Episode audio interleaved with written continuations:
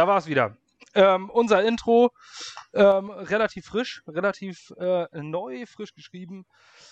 Erstmal herzlich willkommen zum äh, Gangrene Germany Podcast. Ähm, wir, wollen, wir haben heute die Idee, äh, einige Awards, ähm, way too early Predictions zu machen, ein paar Erwartungen an Spieler. Aber bevor wir äh, das raushauen, haben wir den ähm, Sänger dieser wunderbaren Band, die uns dieses Intro gespielt hat, Task Force Toxicator, endlich mal wieder hier. Fabian, schön, dass du da bist. Hey. mal raus. Äh, also erstmal und natürlich auch willkommen an Marvin nach Achim. Diesmal habe ich es richtig oh. gesagt. Moin, moin. Ähm, äh, ein glücklicher HSV-Fan, der den Klassenerhalt feiert. und genau. Fabian, äh, hau doch mal raus. Was plant ihr mit Task Force Toxicator? Eure letzte EP ist raus. Ähm, ihr habt das Intro schließlich für uns geschrieben. Also hau doch mal eine Minute raus, was ihr gerade so kocht.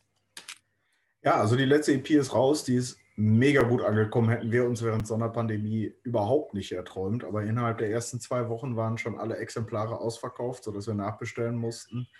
Irgendein CD-Shop in Japan hat 40 Stück gekauft. Keine Ahnung, wo der damit hin will, aber ich finde es geil. ähm, Plan ist jetzt, also wir haben die, die, äh, das neue, die neue EP auch als Tape und alles rausgebracht. Patches sind jetzt raus. Ähm, wir haben mega gute Reviews dafür gekriegt, auch in großen Zeitschriften, äh, im Legacy-Heft zum Beispiel. Und ähm, wir sind fleißig, fleißig, fleißig am Song schreiben. Ich habe heute noch einen Song fertig geschrieben. Ähm, und die Demo-Aufnahmen werden wir hoffentlich im Juli fertig haben sodass wir uns dann ins Studio begeben können und Anfang nächsten Jahres ein Full-Length-Album rausbringen können. Und zusätzlich, da möchte ich auch noch mal ein bisschen Werbung machen, gibt es den guten Typen Daniel, der hat ähm, sich als Ziel gesetzt, einen, einen Film zu drehen über die deutsche Fresh-Szene, in dem wir auch tatsächlich ähm, mitspielen. Der Film wird ungefähr 100 Minuten dauern. Ähm, große Bands, Creator, Sodom, Destruction, alle sind mit dabei. Premiere wird sein im Essener Lichtspielhaus, wo ich dann auch einen Backstage-Pass für kriegen werde. Da bin ich jetzt schon gerade ein bisschen fickerig drauf, immer wenn ich dran denke. Ähm, und äh, ja, den Film solltet ihr euch als Fans auch auf jeden Fall reinziehen. Der hat wirklich, ich weiß nicht, wie viele Interviews der gemacht hat, 80, 90 Interviews oder sowas. Der hat wahnsinnig viel Zeit und Kohle da reingesteckt. Das wird sich auf jeden Fall lohnen. Sehr coole Idee. Also, es gab letztens einen Grindcore-Film ähm, der Veröffentlichung rausgekommen wurde, auch ein mega gutes Projekt gewesen. Aber ähm, das natürlich alles nur am Rande. Wir wollen natürlich über die Jets sprechen, aber zieht euch Taskforce Toxicator rein. Äh, auf Bandcamp findet ihr alle Möglichkeiten, da was zu bestellen, den neuen Patch. Ich habe übrigens auch zwei Tapes mittlerweile von euch, beide per mhm. Hand auf 100 nummeriert. Man denkt sich jetzt, ähm, ja, eine Kassette, die hört ja keiner mehr und ähm, und äh, was, was bringt mir dann eine Kassette einer Band, die gerade noch nicht mal ihr erstes Full-Length-Album rausgebracht hat? Das haben viele Leute auch damals gedacht, als sie ähm, die Napalm Death äh, Tapes nicht gekauft haben. Und ich besitze die Scum nummeriert Nummer 11 von 100. Und ähm, da bin ich furchtbar stolz drauf. Da habe ich mal 120 Euro für bezahlt. Für eine Kassette. Also, ja, es ist äh, tatsächlich äh, sinnvoll, sich die Dinge zu besorgen, wenn die Bands noch in den Kinderschuhen stecken. Und davon ja. abgesehen, dass es einfach geil aussieht. Eben. Ich habe einen Typen mit einem Laserschwert in meinem, äh, in meinem auf einer Kassette. Ja, was willst du denn mehr? Daneben ein großes Alien. Also, ähm, es lohnt sich schon. Äh, zumindest ist es schöner als jeder äh, IKEA-Wecker, der im Regal steht. Ja. Wage ich jetzt mal zu behaupten. Aber wir wollen natürlich vom Metal weitergehen zu den Jets, denn nicht alle hier sind Metal-Fans, aber alle, die uns hören, sind Jets-Fans. Zumindest äh, 90% plus, sage ich mal. Ich kann gerne mal einen Metal-Podcast machen. Ich bin da ganz offen. ich glaube nur, dass unsere Hörerschaft da weniger von begeistert ist. Wir wollen zu den Jets kommen. Und ähm, wir haben natürlich Offseason. Also es ist jetzt nicht viel los, es sei denn, ihr seid Basketballfans. Äh, die New York Knicks ähm, sind zurzeit die große Nummer. Ähm, haben das erste Playoff-Spiel verloren, sind aber seit Ewigkeiten wieder in den Playoffs.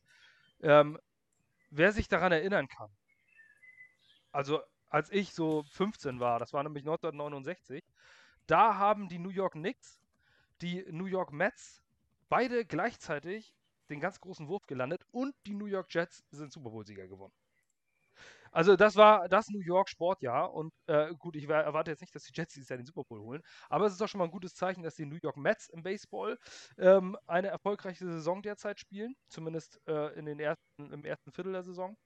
Ähm, mit einem Winning Record dort stehen, die New York Knicks plötzlich unerwartet in den Playoffs sind. Und die Jets sind plötzlich auch wieder Gesprächsthema. Ähm, insbesondere Gesprächsthemen bei den Jets in den letzten Tagen waren Oberlippenbärte. Denn ähm, wenn ihr es nicht gesehen habt, ja, sowieso, der Mustache, den hat er auch, also Fabian hat den Mustache auch nur wegen Dan Fini, gehe ich von aus. Ne, tatsächlich äh, tatsächlich habe ich den schon ein paar Wochen länger. Du hast ihn ja auch mal gehabt, einen, einen Oberlippenbart. Ja. man fühlt sich ja einfach besser damit. Das, das muss man ja ganz klar sagen. Ne? Aber Feeney hat mich definitiv nochmal drin bestärkt. Und ich bin tatsächlich am Überlegen, auch einen Fukuhila stehen zu lassen. Also mal gucken. Also es, äh, es ist auf jeden Fall wieder modern. Nein, also, falls ihr es nicht gesehen habt, die oder ein, eine Abteil, ein, ein- na, ein kleiner Teil der Jets-Spieler, sagen wir es so, also es waren nachher tatsächlich über zehn, war beim äh, vierten Playoff-Spiel der New York Islanders, ähm, das Eishockey-Team aus Long Island, New York, und haben dort mächtige Party gefeiert. Man kennt das von Sam Darnold und Josh McCown, die mal am Rande eines, ich meine, Brooklyn Nets-Spiels äh, saßen. Ähm, ich ich habe keine Ahnung von Basketball. Ähm, deswegen weiß ich nicht. Ich meine, dass die Brooklyn Nets zumindest eigentlich kaum Fans in New York und Umgebung haben. Ähm, da war jetzt auch weniger los, sag ich mal. Also es ist eher das neureichere Team, ähm, die viele, viele Stars derzeit sammeln. Aber äh, Josh McCown und Sam Darnold ähm, war nett. Also ich mag die beiden Kerle unheimlich gerne leiden, aber es war jetzt irgendwie, naja, die saßen halt so am Rand. Was jetzt aber an der Seitenlinie von New York Islanders passiert ist, das war abgefahren. Da war der neu verpflichtete Guard Dan Feeney mit Fukuhila und Oberlippenbart. Also ich sag mal, im Bundesliga-Album 1992, 93 hätte er auch einfach in der Mitte der Abwehr vom Karlsruher SC stehen können und keiner hätte den Unterschied bemerkt. Er sieht wirklich äh, klasse aus, muss man sagen. Und hat ähm, ein Bier auf Ex getrunken und sich die Dose danach am Kopf zerkloppt ähm, und Let's Go gebrüllt und seine Matte schwingen lassen und ist instant, äh, hat bei Twitter die, die Schlagzeilen auf seiner Seite gehabt. Neben ihm stand Zach Wilson, daneben stand George Fant. Ähm, es war sehr interessant zu sehen. Also, das war keine Show, die haben richtig Spaß gehabt. Und äh, da hat man diverse Videos von gesehen. Ähm, ein anderes New Yorker Team supported. Äh, da entsteht eine gewisse Team-Chemistry. Also ich bin davon ziemlich begeistert. Was sagt ihr zu den Bildern? Ja, war natürlich super zu sehen. Ne? Ich meine, dass jetzt andere Sport oder Sportler bei anderen Events dabei sind, ist jetzt ja nicht ungewöhnlich. Ähm, gab auch schon andere äh, Bilder, wo, man, wo Leute jetzt ein Bier geäxt haben. Sehe David Bakhtiari bei den äh, Bucks waren ja, glaube ich, dann. Ähm, oder, oder jetzt Taylor Luan hat es jetzt äh, gestern auch noch gemacht beim Spiel der Nashville Predators, ähm, der Offensive Tackle der Titans. Von daher, aber es ist halt cool zu sehen, dass sie da mit äh, voller Mannstärke aufgelaufen sind. Da waren ja fast alle O-Liner dabei. Mit Wilson, da war doch noch Mike White als Quarterback dabei äh, und noch ein, zwei andere, ähm, die jetzt nicht unbedingt O-Liner waren. Aber es ist halt gut, dass sie was zusammen machen, Chemistry aufbauen.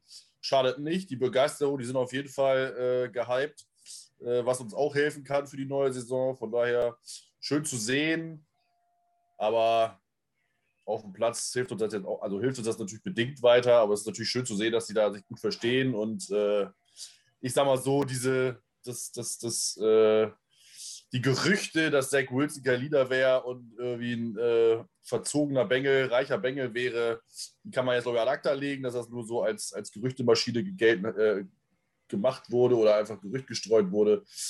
Er kommt ja anscheinend an, äh, die haben alle Spaß zusammen und von daher ist das schon mal ein guter Schritt, aber ja, auf dem Platz müssen sie dann auch erst beweisen. Aber es war schon ganz cool zu sehen, muss ich sagen. Also es war doof, dass die Islanders sind. Let's go Rangers. Gruß an Sascha da nochmal hier an der Stelle. Äh, aber sonst war es halt ganz cool. Ja, also ich habe mir ein Eishockeyspiel tatsächlich angeguckt, als ich in New York war 2019. Ähm, mich catcht der Sport einfach nicht. Ich kann verstehen, warum man sich davon begeistert ist. Aber wenn ich das Spielgerät nicht sehen kann, dann interessiert mich das Spiel auch nicht. aber gut, Aber, so, aber Baseball gucken, ne? Da kann man das ja auch total sehen, das Spielgerät. ja, definitiv. Ja, ja, genau. Das ist es ja, das ist ja das äh, Muss an der Sache. Du musst ja wissen, welcher Ball wie geworfen wurde. Ja, aber zwischen, wenn, der, wenn du den Home Run schlägst, zwischen den, weiß ich nicht, die ersten 10 Sekunden und die letzte Sekunde, wenn er dann irgendein Zuschauer reingefallen, siehst du den Ball auch nicht. Kann mir keiner erzählen. Nein, aber das ist ja, aber das ist eine ganz andere. Also der Puck ist ja dauernd in Bewegung, aber der Baseball ja, Ja, da weißt du ja, wann der in Das- Bewegung kommt. das stimmt schon. Da musst du schon ein geschultes Auge haben, um zu sehen, wo der Puck da rumfliegt. Ja. gut, wer die NHL guckt, weiß es eh, aber die New York Islanders haben auf jeden Fall dieses Spiel, äh, wo die Jets an der Seite waren, äh, gewonnen und standen dann bei 2-2 in der Series. Ich weiß jetzt nicht, ob sie da weitergekommen sind. Haben sie das dritte Spiel? Ja, die müssen, die, nee, die müssen ja noch, glaube ich, oder? Oder also ich habe, ich, also bei mit Twitter nichts geschrieben, die müssen eigentlich, äh, haben noch kein, äh, kein sechstes Spiel, äh, kein fünftes Spiel gemacht. Okay, auf jeden Fall hat es was gebracht. Sie haben 4 zu 1 gewonnen anschließend, also wird der Support der Jets-Spieler wahrscheinlich positiv aufgenommen worden sein. Ja. Ähm, ansonsten haben wir bei den Jets aktuell nicht sehr viel. Also zumindest passiert nicht, äh, passiert nicht viel in der Offseason. Allerdings ist ein großes NFL-Thema derzeit Julio Jones, der ähm, Star Receiver, eigentlich der beste Wide Receiver neben die Andrew Hopkins in meinen Augen zumindest der letzten zehn Jahre in der NFL, ähm, will einen Trade. Ähm, so wie es auf Jets Twitter und im Jets Universum ist, ist es egal, wer irgendwo bei irgendeinem Team weg möchte oder irgendwie, äh, irgendwie einen Namen hat, alle Jets-Fans schreien, muss ich machen. Ähm, was würdest du aus Jets Perspektive und aus allgemeiner Perspektive dazu sagen, Fabian, zu Julio Jones? Ähm, ich meine, Julio Jones ist ein klasse Spieler, da braucht man nicht, nicht drüber reden. Einer der besten Wide Receiver der letzten Jahre gewesen. Ähm, gut, in letzter Zeit auch ein bisschen Verletzungspech gehabt und sowas alles, aber der hat halt immer noch was im Tank. Ich glaube aber nicht, dass das für uns jetzt unbedingt der richtige Move wäre. Äh, wir haben meiner Meinung nach uns sehr stark verbessert auf dieser Positionsgruppe in Corey Davis, ähm, Denver Mims war letztes Jahr ein guter Second-Round-Pick, meiner Meinung nach, gewesen, von dem erhoffe ich mir noch viel. Ähm, Jameson Crowder ist auch noch da, Elijah Moore ist da, Keenan Cole ist da. Also ich, ich sehe den Need eher auf anderen Positionsgruppen, wo wir uns eher verstärken könnten, als jetzt massiv viel Geld in einen Julio Jones zu investieren. Ich habe jedoch Angst, dass er bei den Patriots landet, weil die ja im Moment gerade diese Offseason so einen Trend haben äh, massiv viel Offensive Talent heranzuholen. Und äh, also der würde mir neben Jono Smith wirklich wehtun, da zu sehen. Aber ich, als Jets-Fan würde ich ihn, natürlich würde ich ihn haben wollen, aber äh, ich, ich glaube nicht, dass er ein Jets sein wird. Also meiner Meinung nach, ähm, die Preisgerüchte waren ja auch schon beim Draft angesagt, ungefähr, äh, dass sie einen First-Round-Pick haben wollen. Ähm, Julio Jones müsste jetzt 31 sein, korrigiert mich. 32. Ja, 32, also ist jetzt, äh, denkt natürlich noch zwei, drei gute Jahre drin. Manche sagen jetzt die Erwartungshaltung, man könnte vielleicht so einen 2015er äh, Brandon Marshall aus ihm rausholen, ähm, der 2015 eine super Saison gespielt hat. Aber die Situation war komplett unterschiedlich. 2015 waren wir nicht in, einem, in einer Situation wie jetzt, sondern eher auch so ein Patchwork-Team das in dem Jahr ganz gut funktioniert hat. Und man hat für Brandon Marshall 2015 einen Fifth-Round-Pick bezahlt ähm, nach Chicago. Das wird jetzt deutlich teurer. Die Jets haben natürlich zwei First- und zwei Second-Round-Picks. Julio Jones, die Qualität eines Julio Jones ist, steht komplett überhaupt nicht zur Debatte. Aber in meinen Augen äh, ist, ist, dieser Move äh, unter einer Wahrscheinlichkeit von 2%, dass das passiert. Ähm, also ich würde mir das ähm, aus den Köpfen schlagen. Ich kann mir nicht vorstellen, dass ähm, der Preis wird wahrscheinlich so ein Second und Third oder Second und Fourth Round Pick. Gehe ich davon aus, dass, dass man sich am Ende darauf einigen wird. Und ich kann mir nicht vorstellen, dass Joe Douglas, der jetzt gerade bewiesen hat, dass er dadurch geht, äh, das bezahlen wird. Marvin, siehst du das irgendwie anders? Siehst du irgendwie eine realistische Möglichkeit, dass Julio Jones bei den Jets landet? Nein. Kurz und knapp. Und, ja, äh, ich, ich meine, also ich muss gestehen, also normalerweise gebe ich dir recht, dass Jets Twitter ja bei jedem Spieler, der verfügbar ist, sagt, ja, hier haben wir. Habe ich jetzt so noch nicht in der breiten Masse gelesen, was, ich auch, was auch richtig ist, weil ganz ehrlich, also wie Fabian und du ja das auch schon gesagt hast, was sollen wir mit Julio Jones? Also er macht uns nicht, ja, er macht uns natürlich stärker, man Julio Jones, Julio Jones. Aber ich meine, er kostet irgendwie 23 Millionen gegen Cap. Ähm, die, die Falcons traden natürlich erst nach dem 1. Juni, weil dann äh, man den, den, das Dead Money halt auf beide Jahre verteilen kann, dieses und nächstes Jahr. Und die natürlich dann mehr oder weniger Dead Cap haben. Ähm, und ich meine, er ist 32, er kostet mega Kohle. Klar haben wir es noch ein bisschen, aber er würde uns, glaube ich, nicht so viel besser machen, als dass es halt äh, die Picks und das Geld wert wäre. Ähm, und es ist halt nun mal auch nicht Joe Douglas. Äh, Agenda, sage ich mal, oder Mantra jetzt für einen älteren Spieler so viel äh, zu investieren. Von daher brauchen wir uns da keine Gedanken machen. Hugh Jones, ein geiler Spieler, aber der kann gerne woanders hingehen und seinen Karriereabend da verbringen. Wenn es die Patriots sein sollen, gut, dann ist es so.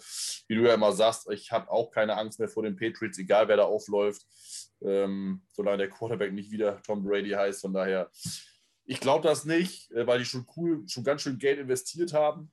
Ähm, der wird irgendwo anders hingehen, wo auch immer das dann ist. Ich fände ja die Packers attraktiv für, äh, für ihn und für die Packers an sich. Burns macht gute Kunst auch nicht, aber wäre schon eine witzige Konstellation. Ähm, aber bei uns können wir uns das, äh, brauchen wir nicht und wird auch nicht passieren. Ich könnte mir auch vorstellen, dass er zu einem Team möchte, was im Win-Now-Modus ist. Und da sind die Jets einfach auch im Moment nicht. Ne? Ich meine, er stand ja. vor ein paar Jahren im Super Bowl und hat den äh.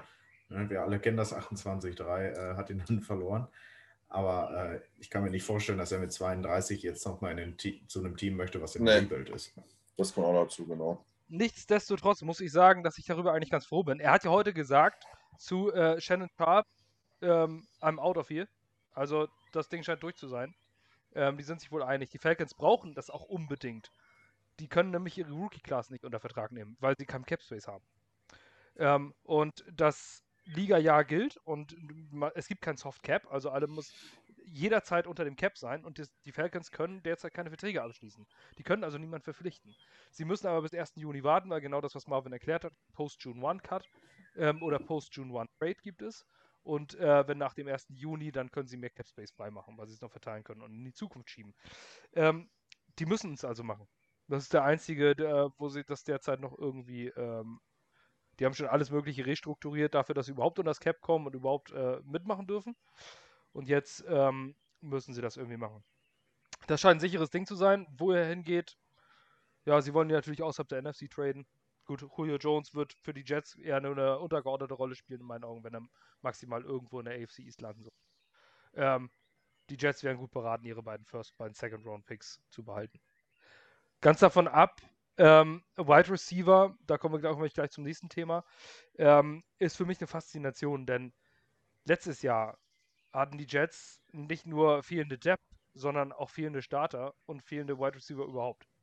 Die hatten eigentlich gar nichts. Also Jameson Crowder war da, Denzel Mims war im Rookie-Year, typisches Rookie, äh, typische Rookie-Saison, war deutlich besser als die Stats sagen, ähm, hat gute Run-Blocks gemacht. Und jetzt plötzlich gibt es die Diskussion zumindest äh, nicht, also nicht äh, eine Top-Diskussion überall, aber ich habe sie schon gehört. Sind die Jets das Team mit dem den tiefsten Wide Receiver Core der NFL? Und diese Frage habe ich, äh, hab ich, mir gestellt und man, erst denkt man, das ist natürlich absurd. Deepest, und dann, ich habe das einfach mal rausgehauen in einem Kommentar und da hieß es, wie kannst du nur sagen? Und manche Leute haben es nicht so ganz verstanden, lesen und verstehen. Deepest heißt nicht Best, ähm, sondern äh, einfach das Deepest Wide Receiver Core. Wenn dein Wide Receiver 5 Keelan Cole und ein Wide Receiver 6 Braxton Barrios heißt, ist es für mich eine sehr, sehr deep Group. Denn sechs Wide Receiver sind normalerweise die, die du in die Saison mit reinnimmst. Und äh, wenn die Bottom of the Depth Chart Player Keelan Cole und Braxton Barrios sind, dann bin ich verdammt glücklich. Würdet ihr mit der These mitgehen, dass die Jets zumindest eine der tiefsten Wide Receiver Gruppen der NFL haben? Eine der tiefsten würde ich sagen schon, vielleicht nicht unbedingt die tiefste. Die, die, also das Team, was mir sofort in den Kopf gekommen ist, ist äh, sind die Tampa Bay Buccaneers. Ich würde fast behaupten, die haben die tiefste Wide Receiver Class. Aber ähm, wir haben uns schon enorm verbessert auf dieser Position. Das muss man ganz klar sagen. Wir haben da jetzt keinen Mike Evans oder kein äh, Julio Jones beispielsweise oder sowas drauf stehen. Aber dennoch sind das alles äh, sehr solide, ähm, teilweise sehr gute äh, Receiver, die auch einfach in, in, in, das, die auch einfach ein Scheme-Fit sind, ne? in, in das neue Playbook passen. Und äh, ich glaube, da, da ist sehr viel Gutes geschehen auf dieser Position, was uns zu, zu einem der deepest, nicht besten, aber deepest Wide Receiver Class macht. Marvin, ähm, man kann auf jeden Fall das Surrounding with Weapons, was äh, bei Sam Darnold schiefgegangen ist, bei Zach Wilson, ähm, ja, also ich sag mal, Jeff Smith hat jetzt keinen sicheren Kaderplatz mehr. Was letztes Jahr eigentlich noch äh, eine große Frage war, warum so einer den Kaderplatz sicher hat. Was passiert eigentlich mit Jameson Crowder? Äh, ja, was mit dem passiert, weiß ich nicht. Ähm, ich hoffe halt dass wir ihn behalten, weil wir uns das dieser leisten können. Er, glaube ich, ein guter Mentor für Elijah Moore werden könnte und wir einfach so viel Talent brauchen der, im ersten Jahr für Zach Wilson, wie man halt kriegen kann.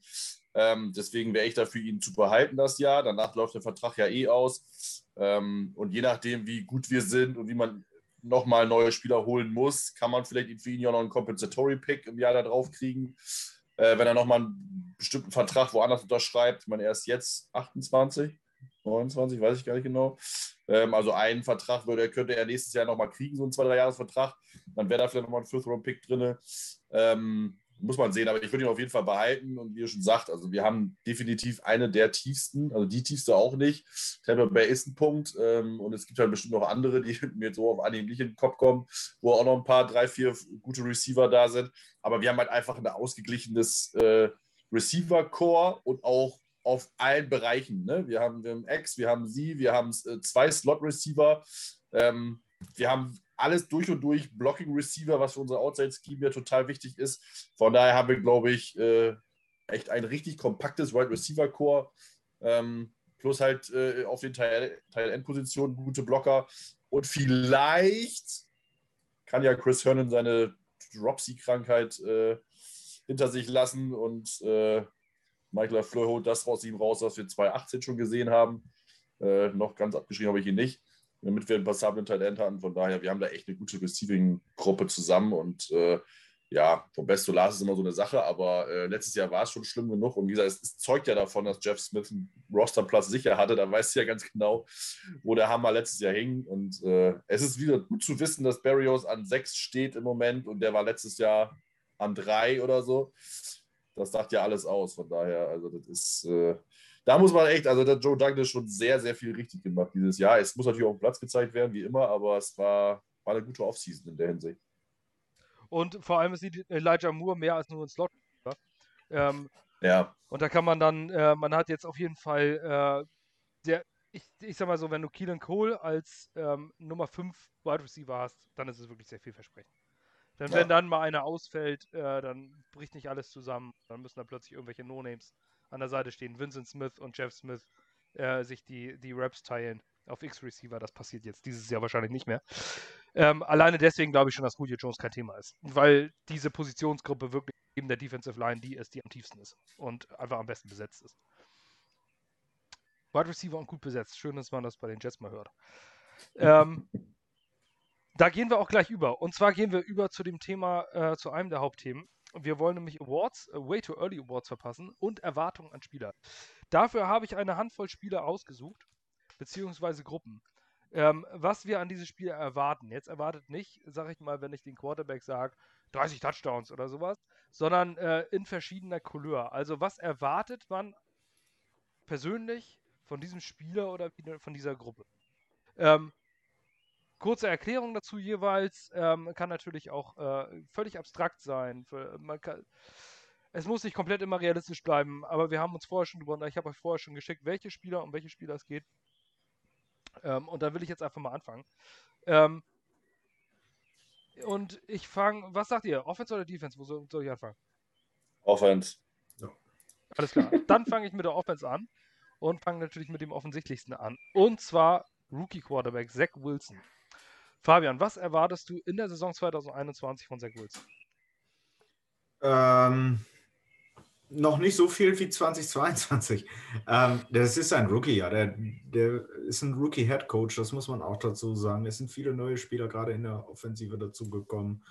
Ähm, ich erwarte jetzt nicht, dass er da eine 30-Touchdown-Saison äh, abliefert oder eine 40-Touchdown-Saison und uns äh, in die Playoffs bringt oder sowas. Äh, ich glaube, dafür sind wir einfach noch zu weit weg. Ähm, was ich sehen möchte, ist einmal, dass er diese Leaderrolle übernimmt. Das hat mir bei Sam Darnold immer ein klein bisschen gefehlt und da scheinen wir auf einem ganz guten Weg zu sein, zumindest was er bisher so zeigt. Und ähm, was ich sehen möchte, ist einfach Progress und dass er aus seinen Fehlern lernt. Der darf Interceptions werfen. Es ist sein Rookie hier, meine Güte.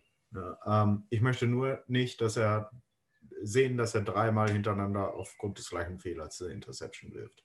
Ich möchte Progress sehen. Ich möchte Ende des Jahres sagen, jo, wenn wir uns das noch dazu holen, diese Bauteile noch, keine Ahnung, diese Spieler noch, dann kann ich durchaus sehen, dass wir nächstes Jahr ein Playoff-Team sind. Marvin, deine Erwartung an Zach Wilson? Ja, äh, ähnlich, ne? Also wie gesagt, keiner der, bis auf wenige Ausnahmen, Justin Herbert war wirklich eine Anomalie letztes Jahr. Auch ein Peyton Manning hatte irgendwie äh, massig Interceptions. Ähm, und ich, ich, erwarte bei Wilson einfach mega geile Highlight-Plays, äh, die kommen werden. Also wenn wir das jetzt mal an Zahlen festmachen wollen, was wir nicht müssen, aber ich glaube schon, dass er 25 Touchdowns, 18 Interception werfen könnte oder 25, 15, je nachdem, weil er einfach auch so, so, so, so ein Ganzlinger zum Teil ist. Also es werden Interceptions kommen, das, daraus wird er lernen, ähm, aber wir werden einfach, glaube ich, echt Spaß mit ihm haben, weil der einfach mega Highlight-Plays haben wird. Ähm, ohne jetzt, dass äh, ne, alle sagen jetzt, oh, er hat mal Holmes-like Attribute. Ja, mag sein. Nur Holmes ist halt dann immer so schwierig, die Spieler dann gleich zu, ver äh, zu vergleichen, weil man erwartet halt das immer. Ähm, aber ich glaube, er wird uns einfach Spaß machen in dieser Saison und wir werden am Ende der Saison, wie Fabian schon sagt, merken, Mensch, er hat sich echt entwickelt über das Jahr ähm, und wir haben dann äh, eine gute Basis fürs nächste Jahr und er bleibt hoffentlich verletzungsfrei und spielt alle 17 Spiele durch. Das wäre halt cool. Ja, da schließe ich mich an. Also äh, möglichst wenig Injuries, nicht so wie bei Sam.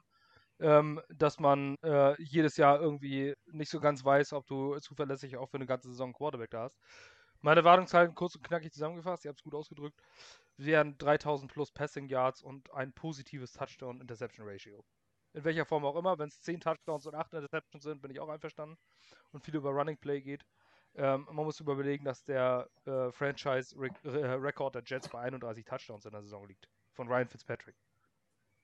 Also ähm, sind 25 schon sehr hochgegriffen für einen. Ähm, wäre natürlich schön bei 17 Spielen, wenn man das schafft. Ähm, aber für mich geht es einfach darum, dass er äh, nicht mehr Interceptions als Touchdowns wirft. Interceptions werden kommen, es werden lausige Plays kommen, ähm, es werden verlorene Bälle kommen, ähm, es werden überworfene Pässe kommen. All das passiert einfach, wenn ein so junger Quarterback ähm, übergeht in die NFL. Und ich erwarte, dass er äh, oder hoffe, dass er mit den New York Medien umgehen kann und nicht ähm, den ein, das ein oder andere Fettnäpfchen tritt. Das wird er können. So, nächster ist Wide Receiver Denzel Mims, den ich mir ausgesucht habe. Corey Davis kann man natürlich auch besprechen, finde ich jetzt allerdings schwierig, weil er kein Jet war letztes Jahr. Ähm, die Erwartung an Denzel Mims, Marvin. Darf ich Player Awards schon mal vorgreifen? Dann ist meine Erwartung klar, weil ich habe Denzel Mims als den Touchdown-Leader ähm, ausgewählt. Ich habe echt lange überlegt, ähm, aber ich es ist natürlich auch, also ich sag mal so, ich muss ganz sagen, bei den Player Awards ist es auch mehr Hoffnung, aber ich hoffe einfach, also der Sims hat viel gezeigt, er war natürlich auch lange verletzt, das muss man natürlich verletzt ist ja auch dazu sagen, die ersten acht Spiele ja gar nicht mitgemacht, aufgrund seiner Hamstring-Probleme, aber ich äh, denke, dass Denzel Mims, ähm, unser Offense ist jetzt nicht unbedingt ja immer die äh, lange Bälle-Offense, das wird mehr, wird ja viel Dank, kurze Pässe, Yards after Catch, ähm, kann Mims auch, aber ich glaube schon, dass er in der Red Zone definitiv ein Thema wird und dass er viele Touchdowns hoffentlich fängt und äh, das ist so meine Erwartungshaltung. Ähm, also wie gesagt, Yards sehe ich da glaube ich gar nicht so viele. 600, 700 ist schon viel für unsere Verhältnisse, aber ja keine 1000 Yards Receiving-Saison. Aber ich sehe da schon 8, 8 Touchdowns plus und das ist so meine Hoffnung und Erwartungshaltung an ihn. Das ist viel. Ich habe es kurz ja. knapp zusammengefasst. Korrekt. Und ähm, das, ja, das ist auf jeden Fall viel. Und ich habe gesagt, ich erwarte, dass er 14 plus Spiele macht und 800 Receiving Yards. Ähm, das wäre der Wunsch, den ich an ihn habe, weil ich nicht glaube, dass wir einen klaren X-Receiver haben, sondern dass viel ähm, im Outside Zone äh, die Wide Receiver nicht als, ähm, zumindest so mal, wie man es auch aus San Francisco kennt. Da sind vielleicht die einen oder anderen, die da äh, das Field stretchen. Ähm, aber, äh, aber ich glaube nicht, dass da ein klarer Receiver kommt, der jetzt hier der eine 1000 plus Yards Saison, sondern alle so ein bisschen verteilt. 800 plus Yards und 14 plus Spiele, das ist meine Erwartung an Denzel Mims Jahr 2. Fabian, bei dir? Ja, was soll ich sagen? Ich muss mich da ganz klar Marvin anschließen. Ich habe ihn auch als Touchdown-Leader. äh, eigentlich genau aus den Gründen. Aus den Gründen. Ähm, der wird meiner Meinung nach auch nicht der Receiving-Leader weil er macht viel über kurze Pässe und dann vor allem Yards after Contact, aber er ist einfach ein reliable äh, Red Zone Target meiner Meinung nach. Hat sehr sichere Hände, ähm, sehr gute Fähigkeiten, den Ball auch aus unmöglichen Winkeln zu fangen. Und ähm, ich erwarte auch, ja, ich erwarte auch von, von ähm, ich meine, er war ja, wie soll ich das ausdrücken? Er war ja nie der First Read gewesen und ich glaube auch nicht, dass er weiterhin immer der First Read sein wird, aber ähm, das geht vielleicht mehr auf Zach Wilson. Noch erwarte ich vor allem, dass er ihn auch mehr bedient, weil ich glaube einfach, dass, dass ein Denzel Mims super in das Schema passt und auch echt viel Potenzial mitbringt. Also ich, ich erwarte sehr viel von ihm, ja. Hohe Erwartungen zumindest an Second-Year-Player und eigentlich auch den letztes Jahr als X-Receiver gedraftet. Ähm, dann habe ich als nächstes die Offensive Line als Kollektiv. Ähm, ich würde da gleich einsteigen. Also ähm, ich würde, ich mache es kurz und knackig. Ich erwarte, dass sie in der, in der Pass Protection eine Middle of the Pack Unit werden. Ich erwarte keinen Top 10 äh, Offensive Line. Letztes Jahr war es nach PFF Grade im Passblock äh, 53,4 Platz 31. Und ähm, wenn man nach Platz 31 mit wenigen Additions Platz 16 schaffen würde, Platz äh, 19, also mindestens Platz 19, das ist ein PFF-Grade von durchschnittlich 65, ähm, so Platz 19 und aufwärts. Das wäre schön, das wünsche ich mir. Man kann nicht erwarten, dass es ähm, gleich eine Top 10 Unit wird. Ähm, das ist einfach zu hoch gegriffen. Solche Sprünge passieren normalerweise nicht. Runblock Platz 19, 65,2 Grade hatten sie letztes Jahr. Ähm, mindestens gleichbleibend. Also ich hoffe, dass die Offensive Line insgesamt Pass und Runblock ähm, ja, wenigstens nicht äh, im mindestens zweites Drittel und aufwärts landen. Geringfügige Erwartungen? Zu geringfügig, Fabian? Hm, nee, nicht zu geringfügig. Ich sehe es eigentlich ähnlich. Ich ähm, bin, bin sehr gespannt, wie einige der O-Liner ins, ins neue äh, Scheme passen, zum Beispiel ein Fant oder sowas. Ähm, oder auch ein ähm, McGovern. Ähm, ich glaube nicht, dass wir einen Alex Lewis halten werden. Den, den sehe ich eigentlich zukünftig nicht mehr bei den Jets, aber das ist ein anderes Thema. Ähm, ich, ich glaube, es wird auf jeden Fall einen Sprung nach vorne geben und ich könnte mir auch gut vorstellen, dass wir uns Middle of the Pack, wie du schon sagtest, so einordnen. Was erwartest du, Marvin, von der O-Line? Ja, O-Line ist ja irgendwie nicht so mein Bereich, aber ich glaube schon, dass, äh, wie du schon sagst, ne, wenn wir die, die, die Gesamt-O-Line sollte schon, äh, weil ich habe jetzt auch 60 im Kopf gehabt, aber wenn man seit 65 Platz 19 ist, da sollten wir schon hinkommen, weil wir es auch brauchen. Ähm, ich bin mir gar nicht sicher, das ist dann auch nur O-Line, dieses PFF-Grade, oder zählt auch Tight End Run Blocking damit dazu? Das Gesamt-Run Blocking der. Äh, naja, also da sehe ich, da, da, da erwarte ich eigentlich schon eine Top 10, weil wir es einfach für unser Running Game brauchen. Ähm, wie gesagt, also da braucht Run Blocking schon Top 10 ähm, und Gesamt würde halt äh, Top 20 mir reichen, weil wir halt von 31 kommen und dann eine 10 Plätze Verbesserung äh, mit im Prinzip äh, einem neuen Spieler in Vera Tucker äh, wäre schon äh, eine super Geschichte. Ähm, aber Runblock bräuchten wir eigentlich schon Top 10 und das, äh, dann wäre ich zufrieden. Alles andere wäre ehrlich gesagt ein bisschen eine Enttäuschung. Ähm, und dann muss man auch klar sagen, dass Douglas das vielleicht ein bisschen unterschätzt hätte. Wir wollen ja nicht den, wollen ja nicht schon unken, aber äh, das wäre nicht so geil. Wäre, glaube ich, auch für die Offense relativ mies. Ja, was erwartet ihr dann, wo du gerade auch angesprochen hast, auch Tight Ends von Chris Herndon? Marvin, mach doch gleich weiter. Ja, das ist echt schwierig. Ich, äh, ich habe lange überlegt, äh, Thema Breakout äh, Comeback Player of the Year. Äh, ich habe mich nicht für ihn entschieden, weil ich ihm nicht traue. Ähm, ich, das, ich bin mir nicht so sicher, was es letztes Jahr war, weil man hat die letzten vier, fünf Spiele gesehen, dass das ja kann. Also da waren auch gute Catches bei, auch jetzt nicht nur so einfache in die, in die, äh, ins Gesicht geworfen, die man so und so fangen muss. Ähm, aber vorher hatte der einfach eine, eine, so schlimme Drops und ich bin mir nicht sicher, ob das einfach, ich glaube, es war so eine, ich habe keine Bockgeschichte, äh, weil er gemerkt hat, dass es bei Gays halt irgendwie gar nicht läuft und er hat einfach abgeschaltet. Ich weiß halt nicht, warum es in den letzten vier Spielen dann anders war, äh, ob irgendwie ihm jemand im Rockerroom den Kopf gewaschen hat ähm, und er sich jetzt gefangen hat. Ähm, aber ich sag mal so, ja, Kenny Jeboa ist da, ob der jetzt ihm die großen Freunde himmelt. Ich hätte mir echt gewünscht, dass wir halt einen Tight End draften in Runde 3, 4, so. Drei hatten wir leider ja keinen mehr durch den Uptrade, um halt die Konkurrenten anzufachen, um ihm mehr Feuer zu geben und anzustacheln, dass er halt mehr um seinen Platz kämpfen muss. Ähm, ich hoffe, dass Jeboa das kann und dass er halt dann dementsprechend wieder hochkommt und so eine, ja, 500 Yards, 400, 500 Yards, 3, 4 Touchdowns, wär, würde mir schon fast reichen ähm, dann würde man zumindest sehen, dass er ein bisschen was kann. Und man muss auch sehen, er ist ein Fourth-Round-Pick, also brauche ich auch keine Wunder erwarten. Ähm, von daher, äh, das wäre schon okay, gerade im Anbetracht der Tatsache, dass wir ja viele andere Receiver ja auch haben. Dann würde er uns schon ein bisschen was bringen. Fabian, was, sagst, was erwartest du von Herndon? Ja, ich hatte auch überlegt, ihn als Breakout-Player zu nehmen. Ich habe mich dann gegen ihn äh, entschieden. Ähm, ich weiß auch nicht, woran es gelegen hat. Ich war total hyped gewesen in seiner Rookie-Saison. Ich habe mir sehr viel in, im zweiten Jahr von ihm versprochen gehabt, ähm, bin da enttäuscht worden. Ähm, ich denke, wie viele andere auch. Für ihn, er, er muss jetzt den, den, den nächsten Step machen. Ich glaube, sonst wird er Schwierigkeiten haben, nochmal irgendwo unterzukommen. Aber ähm, wenn ich es mir wünschen würde, dann wären es auch so vier, fünf Touchdowns.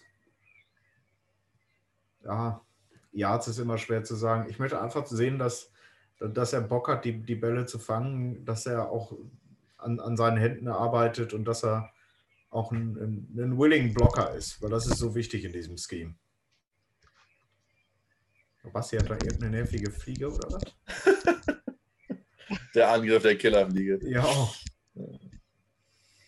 Nee, ich musste jetzt einfach nur, ich musste gerade das Fenster zumachen, weil ich gemerkt habe, dass hier äh, die diverse ja. äh, Monstermücken reinkommen.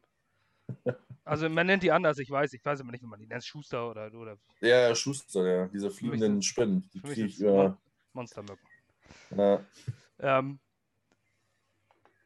ja, Chris Herndon, für, ich habe es hier, ich habe kurz und knackig stehen. Ich erwarte von ihm Nummer 1 äh, Nummer 1 Titan zu werden im Depth Chart. Ohne Zahlen und ohne äh, und ohne viel äh, viel Tamtam. Ich erwarte einfach in einer so schwachen äh, Titan Gruppe, die wir haben, dass sich Chris Herndon als klarer Nummer 1 Tight End äh, im Depth Chart in jedem Spiel, in dem er auf dem Platz steht, etabliert. Wenn er das nicht schafft, dann ist er für mich ein Cut-Kandidat in der nächsten Offseason.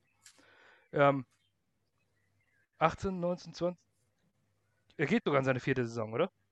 Hm. Ist schon die vierte, ne? Ja. Nee, das ist die dritte. Die dritte, die dritte okay. Ne, zwei, nee, 2019 hat er doch.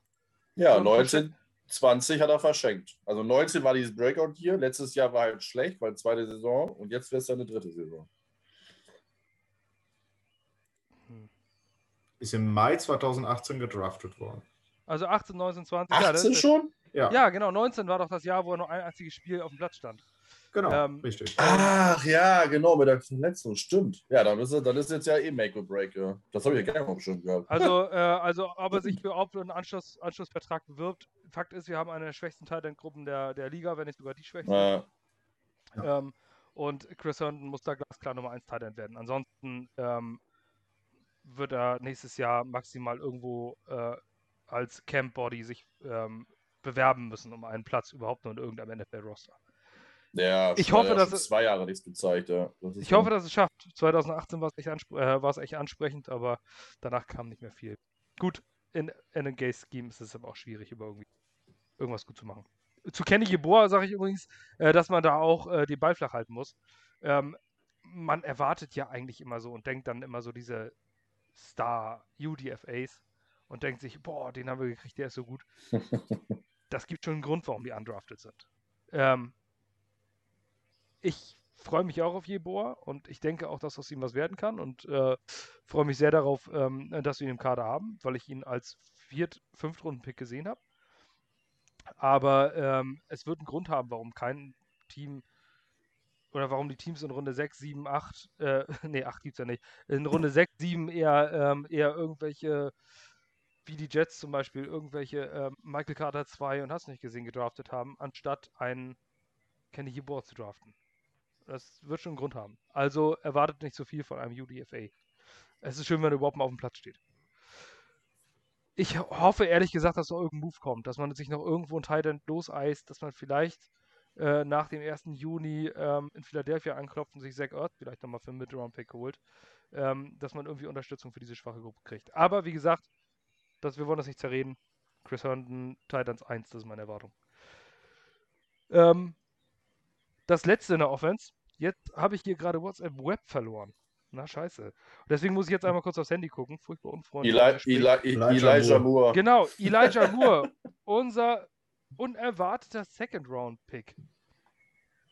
Ähm, dann mache ich gleich einfach weiter. Ich mache es nämlich auch da relativ kurz und knapp und ich erwarte von Elijah Moore, dass 500, äh, 500 ähm, Yards, Re äh, Receiving Yards, 100 plus Rushing Yards und vier Touchdowns insgesamt in seinem Rookie-Year auflegt. Das sind jetzt nicht die Zahlen, die, ähm, die alle Fantasy-Spieler zum Träumen bringen, aber es ist ein Rookie und ähm, wenn er diese Zahlen liefert, dann ist das ähnlich wie letztes Jahr Denzel Mims und ähm, ich hoffe einfach, dass er ein guter Support ist und sich vielleicht als Nummer 4 vielleicht sogar hocharbeitet im Depth Chart auf Nummer 3. Ja, einer von euch. ja gut, ich, ich mach's noch knapper. Ja. Ich mach's noch knapper. Ich erwarte von ihm, äh, ich lasse mal die Zahlen und alle außer Acht, aber ich erwarte von ihm, dass er äh, im späteren Verlauf der Saison mehr Starts als Jameson Crowder bekommt. Ja. Dann kann ich es ja noch kürzer machen. Ich erwarte ihn, dass er die meisten Receiving Yards aller Spieler im Kader haben wird. Also der gefeaturete Slot Receiver in diesem System. Äh, ich glaube, Moore wird abgehen. Also wir können, ich bin, ich bin keiner, der, also viele kennen mich ja, ich bin keiner, der gehypt wird, aber Moore wird abgehen. Da, da gebe ich euch Brief und Siegel drauf. Elijah Moore ist so ein Spieler, du hast es ja selber auch gesagt, äh, der will alles wissen, der weiß, wie man jede Route laufen muss, der läuft jede Route crisp, der will wissen, was die Linemen machen, wie die Verteidiger sich verhalten. Elijah Moore wird sowas von abbrennen, das sage ich euch jetzt schon. Der wird die meisten Receiving Yards bei uns im Team haben. Da würde ich sogar eine Wette drauf eingehen. Ich liebe es ja zu wetten, aber äh, der wird mega gut. Ich, ich, kann mit anderen falsch liegen, aber da bin ich, bin ich fest und überzeugt, wenn das nicht eintritt, dann ist die Saison für mich gelaufen. Das ist auf jeden Fall eine sehr, sehr hohe Erwartungshaltung, sag ich mal. Definitiv, das ist so, ja. Aber ähm, das ist, äh, ich sag ich mal, in einem Team, wo in der Offense nicht dieser eine Spieler nur gefeatured wird, ähm, gar nicht so ganz unrealistisch. Aber bereits im Rookie hier, das wäre ein Kracher. Also wenn er dann ähm, die Jets Offense wird mit Sicherheit besser als letztes Jahr, aber wenn du dann als Receiving Leader bist, dann hast du ja sogar die Zeug zum Offensive Rookie of the Year. Ja. Gemessen natürlich daran, was kommen kann. Ähm, das war die Offense, zumindest die Spiele, die ich in Offense rausgesucht habe. Ähm, ihr könnt natürlich auch ganz gerne kommentieren, schreiben, ob, ähm, ob ihr das anders seht oder welche Erwartungshaltung ihr habt. Das retweeten wir auch gerne. Ähm, bei Facebook kann man nicht retweeten, aber zumindest bei Twitter. Ähm, dann sagt uns das. Und jetzt sind wir in der Defense. Wir gehen über zur Defense und ähm, starten dort auch mit äh, vier Spielern bzw. Gruppen und starten tue ich gleich mit Quinnen Williams. Ich mache es kurz und knapp. Ich erwarte von ihm mindestens eine Pro Bowl-Saison. Ähm, also zumindest, dass er in den Pro Bowl gewählt wird, mindestens, allermindestens als Second Alternative, vielleicht sogar Second Team All Pro. Das ist meine Erwartungshaltung an ihn. Nicht meine Hoffnung, sondern Erwartungshaltung. Marvin, was sagst du? Stimme ich zu. Genau das. Nicht er mehr, er ist aber, also nicht mehr ist ja schon schwer, aber nicht, äh, genau nicht weniger. Er muss, genau, er muss Pro Bowler werden. In, der, in dem System als 4-3 Defensive Tackle mit so vielen Leuten drumherum, die ja auch dann Double Teams von ihm wegnehmen, die er ja auch gesehen hat letztes Jahr. Äh, also er muss kein Aaron Donald sein, aber auch nicht viel weniger, ehrlich gesagt. Das ist meine Anspruchserhaltung auch in ihm. Fabian, hängst du es genauso hoch? Ich schließe mich da absolut an, ja. Definitiv. In dem, in dem Scheme, in der 4-3 Defense muss er Pro Bowler werden. Er hat das Zeug dazu, er kann es werden. Also, das ist auch meine Anspruchshaltung. Es ist alles zumindest für ihn gemacht. Ähm, abgesehen von dem Support durch Linebacker, da haben wir noch ein großes Fragezeichen. Aber ähm, mit Carl Lawson als Edge Rusher, mit, ähm, mit vielen anderen Edge Rushern außenrum, ähm, mit Foley Fatukasi an seiner Seite, Sheldon Rankins, ein anderes First-Round-Talent auf seiner Seite, ähm, ist das von ihm zu warten. Er ist ein Third-Overall-Pick, ähm, hat noch kein Pro Bowl gespielt, beziehungsweise wurde nicht gewählt. Kann man sich darüber unterhalten. In meinen Augen gab es trotzdem noch bessere. Das war schon zu Recht, dass er letztes Jahr auch nicht im Pro Bowl war, obwohl er sehr, sehr gut war. Mhm. Ähm, trotzdem war er so ein Edge Pro Bowl Player, aber ich erwarte noch mehr von ihm. Das lag aber auch daran, dass wir einfach scheiße waren. Ne? Also es spielt mit Sicherheit mit rein, ja, dass Teams, wenn, wenn ein Team scheiße ist, dass die Spieler natürlich dann auch weniger gewählt werden. Das siehst du ja auch immer, dass viele Teams von den guten Teams sind, wo man sagt, hä? so, das liegt halt einfach an der Natur der Sache, deswegen wurde er auch nicht mit reingewählt. Von daher, das spielt natürlich mit rein. Ne? Also Manche werden auch mal wieder in den Pro Bowl gewählt, selbst wenn sie die Leistung eigentlich dafür nicht gebracht haben. Äh, genau, das meine ich ja, nur weil sie beim Team da waren. Ne? sehr, ja, aber ein sehr beliebtes Beispiel ist zum Beispiel auch Trey Turner. Der Guard, über den kaum noch jemand spricht, der immer noch auf dem Markt ist. Ähm, der 2015 bis 2019, glaube ich, durchgehend im Pro Bowl stand und 2018, 2019 alles andere als der Pro Bowl-Leistung gebracht hat. Aber wenn du dann erstmal dreimal nacheinander drin warst, dann wirst du natürlich tendenziell auch nochmal reingewählt. Na. Also die Wahrscheinlichkeit ist auch sehr hoch. Ähm, da sind ja auch so eine Gurken wie Tom Brady, die ja regelmäßig im, im, der, im Aufgebot steht. Eine richtige Gurke. Der nächste ähm, Spieler ist, wir haben es schon angesprochen, direkt dahinter. Und zwar CJ Mosley. Ein Name, den man als Jets selten gehört hat. Aber er ist das dritte Jahr schon im Kader. Fabian, was erwartest du von CJ Mosley? Ähm, ich erwarte von CJ Mosley das, was ich vor drei Jahren erwartet habe. dass er einschlägt, dass er ein Leader wird in der Defense, dass er, ähm, dass er die Linebacker-Position da zusammenhält und, und managt und dass er, er hat, ist einfach ein unglaublich guter Spieler gewesen. Ich gehe immer noch davon aus, dass es immer noch ist, aber letztendlich wissen wir es ja leider nicht ganz genau durch die Verletzung und dem ähm, Opt-out. Aber ähm, er, für mich muss er einfach eine Leaderrolle übernehmen und wir haben ein sehr unerfahrenes Backfield und der muss der Anker werden für, für die Jungs. Marvin, CJ Mosley. Ja, sehe ich auch so. Also er, für, für mich muss er äh, die meisten Tackles im Team haben. Ähm, er wird natürlich nicht mehr so gut sein wie zu Baltimore-Zeiten. Äh, weil zwei Jahre raus merkt jeder Footballspieler, äh, kann man mich erzählen. Aber ich sag mal so, 80 Prozent dieses Leistungsvermögens muss er noch erreichen. Ähm, das erwarte ich an ihn auch, ähm, weil das äh, also auch so von der Einstellung vom Charakter her, sonst hat er, hat er, echt Geld geklaut. Ähm, das muss man auch so klar sagen. Ich hatte am Anfang keine Hoffnung, dass er jemals wieder irgendwie was leistet für uns, aber die letzten Zeiten mit den ganzen Twitter-Tweets und solche Sachen, was man so hört, hat er wohl doch Bock. Ich hoffe, es ist nicht gespielt. Ähm, und dann wird er das auch erreichen, aber muss er dann auch leisten. Also das erwarte ich auch schon von ihm. Ähm, ja, was viele Leute vergessen, ähm, auf, das habe ich bei Facebook des Öfteren gelesen, ah, trade ihn weg, der hat uns nichts gebracht und alles drum und dran. Was viele Leute an ihm vergessen ist, also A, Opt-out ist das gute Recht von jedem gewesen letztes Jahr. Wir haben schließlich eine äh, tödliche Pandemie äh, weltweit gehabt. Und wenn du sagst, ich möchte meine Familie schützen, nimm dieses Opt-out in Anspruch, dann ist es dein Recht. Dann finde ich, darf man darüber nicht urteilen. Die haben auf ihre Bezahlung verzichtet in dem Jahr, haben nur so einen Obolus bekommen. Klar, sind es Multimillionäre, aber äh, nichtsdestotrotz ist es Recht von jedem. Jeder ist anders mit der Situation umgegangen. Und ähm, das kann man in meinen Augen absolut nicht negativ äh, auslegen, dieses Opt-out. Ähm, ich sehe zumindest auch niemanden, der über Dante Hightower in New England meckert, weil er Opt-out gemacht hat. Das ist wieder so ein NY-Media-Ding oder NY-Fans. Und man darf nicht vergessen, was für ein unfassbar guter Spieler das ist. Das, was Fabian auch gesagt hat. Äh, 80% CJ Mosley sind immer noch Pro Bowl-Talent. Ähm, und das brauchen wir. Wir brauchen es einfach. Und meine Erwartungshaltung an ihn ist, Tackle-Leader zu sein, wie du es auch gesagt hast, Marvin. 100 plus Tackles, also eine dreistellige Tackle-Zahl. Und ich habe hier aufgeschrieben, back to form. So, also kurz und knapp, ich erwarte, dass er wieder in Form kommt, äh, dass er auf den Platz kommt, Bock hat zu spielen und Tackle Leader, Tackle Leader wird. Das nächste ist das Cornerback-Duo. Ja. Äh, Man, nur mal noch was zu Mosley nochmal dazu sagen. Er ist, glaube ich, auch gar nicht tradebar, oder? Also der Potential Out ist erst nach oder ist erst in 23. Außer wir wollen halt ohne Ende Dead Money äh, schlucken. Äh, vertraglich, weil sein Vertrag, wie du es ja gesagt hast, dieses Jahr ja erst sein zweites Vertragsjahr jetzt ist, obwohl er theoretisch im dritten ist, weil er halt verschoben wurde. Also wir können ihn gar nicht trainen oder cutten, dann müssten wir 20 Millionen Dead Money zahlen. So, also die nächsten zwei Jahre wohl auch gemerkt, ne? Saison 21 und 22. Also. Ja, es ergibt keinen Sinn. Also außer, außer, er hört halt auf. Das was an, dann haben wir natürlich auch noch die Thematik, die Thematik, da weiß ich nicht ganz genau, wie es läuft, aber äh, Warum sollte er spielt. Der ist 28. Naja, weiß man ja nicht. Vielleicht hat er Gefallen getan an dem nichts tun und die seine garantierten 56 Millionen hat er ja trotzdem gekriegt. Von daher weiß man ja mal nicht. Ich habe da ja so meine Zweifel gehabt, aber dieser, wir können ihn nicht rausschmeißen oder traden. Das würde halt nee. aus finanzieller Sicht keinen Sinn machen. Also Trade ergibt wirklich nur, würde nur Sinn ergeben, wenn du sagst, das ist so ein, der Typ ist Gift im Lockerroom und den muss ich rauskriegen. Ja. Ich glaube, du machst ja. 1,8 Millionen oder sowas, äh, kriegst du dann ja, überhaupt genau. noch zurück. Davon kannst du irgendeinen Veteran äh, aus der, aus der dritten Reihe sein. Das ergibt einfach keinen Sinn. Nee. Also es ergibt keinen Sinn, den behältst du im Kader und ähm,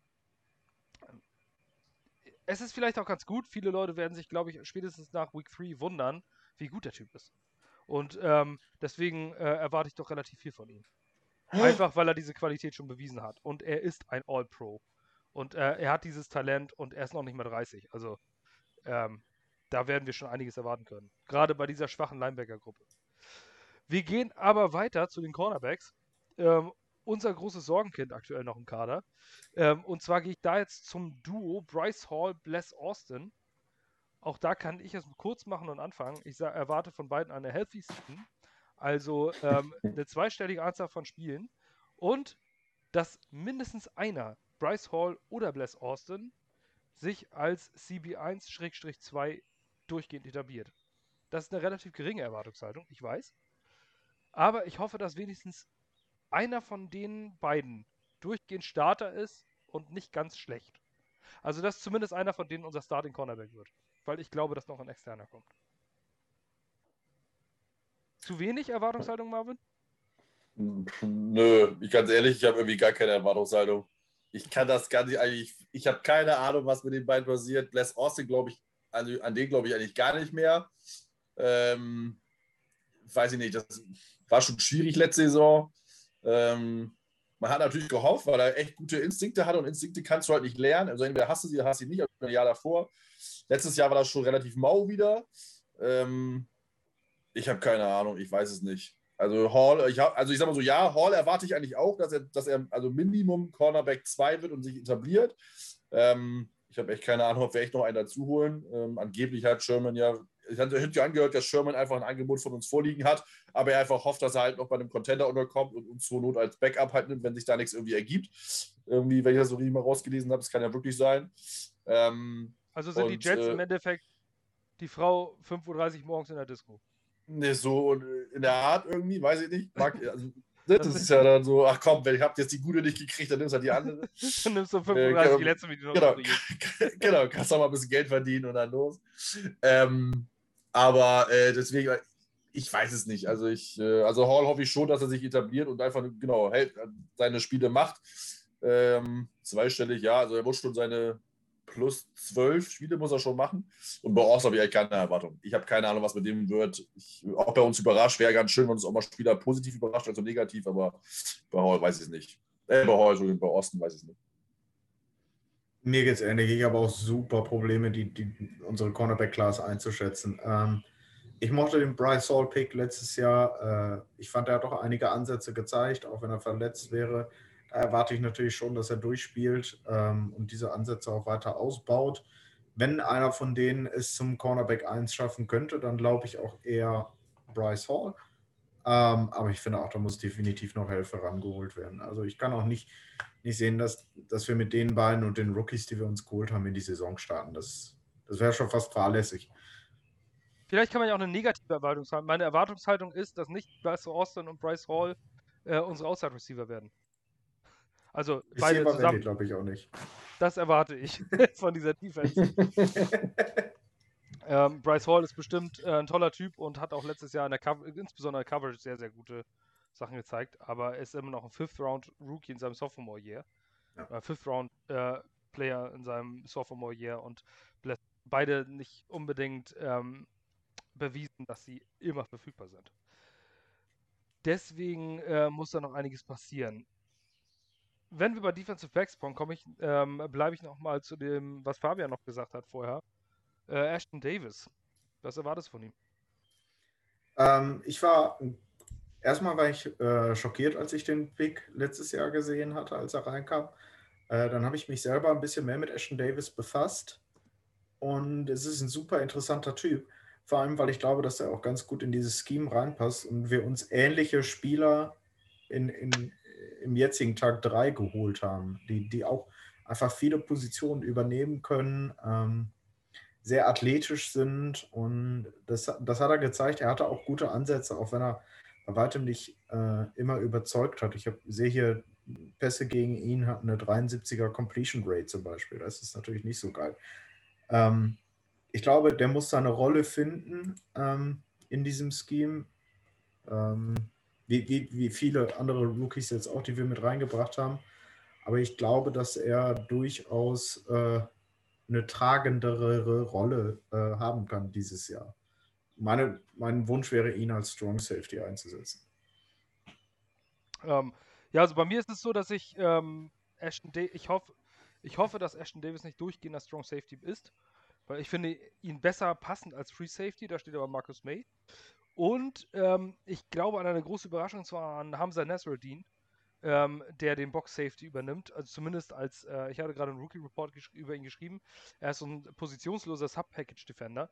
Wenn äh, Sub-Package, für die, die es nicht wissen, bedeutet, wenn, ähm, wenn neben den klassischen vier äh, Defensive Backs ein Fünfter reinkommt. Also wenn ein Lineman oder, ähm, oder Linebacker rausgenommen wird aus der klassischen 4-3 oder 3-4-Scheme, also sprich keine Front 7, sondern eine Front 6 hast, sind elf Leute immer auf dem Platz, kommt also ein fünfter Defensive Back rein.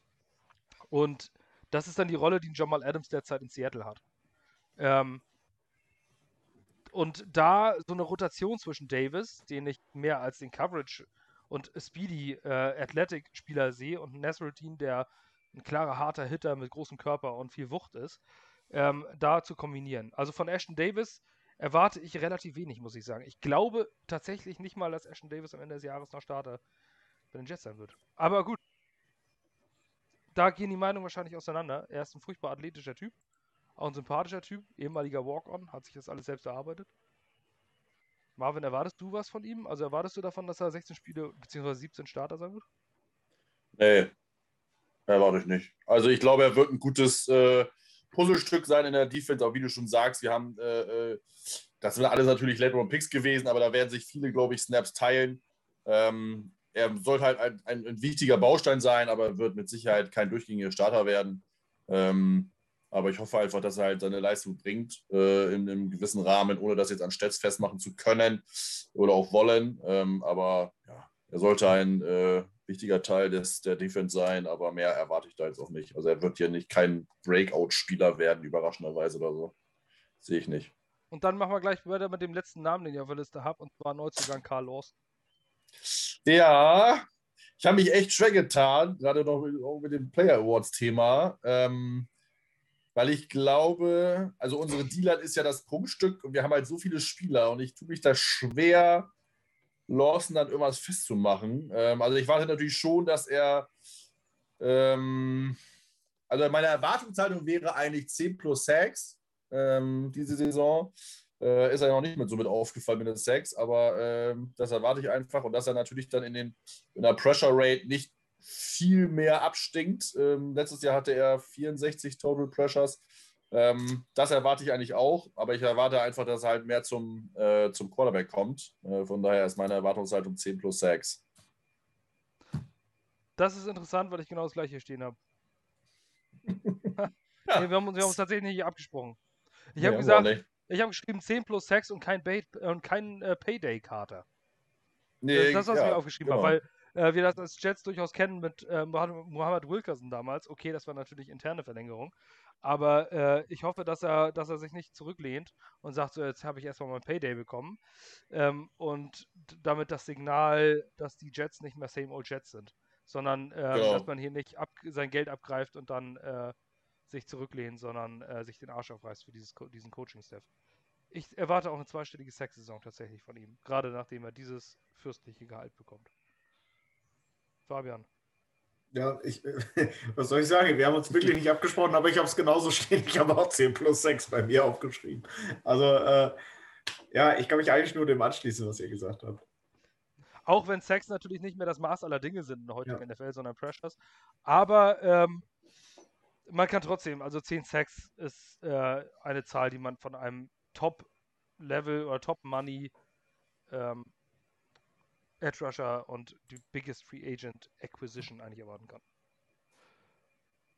So, das war's mit den Erwartungen an einzelne Spieler und wir gehen jetzt über zu den Player Awards, Two Early Player Awards.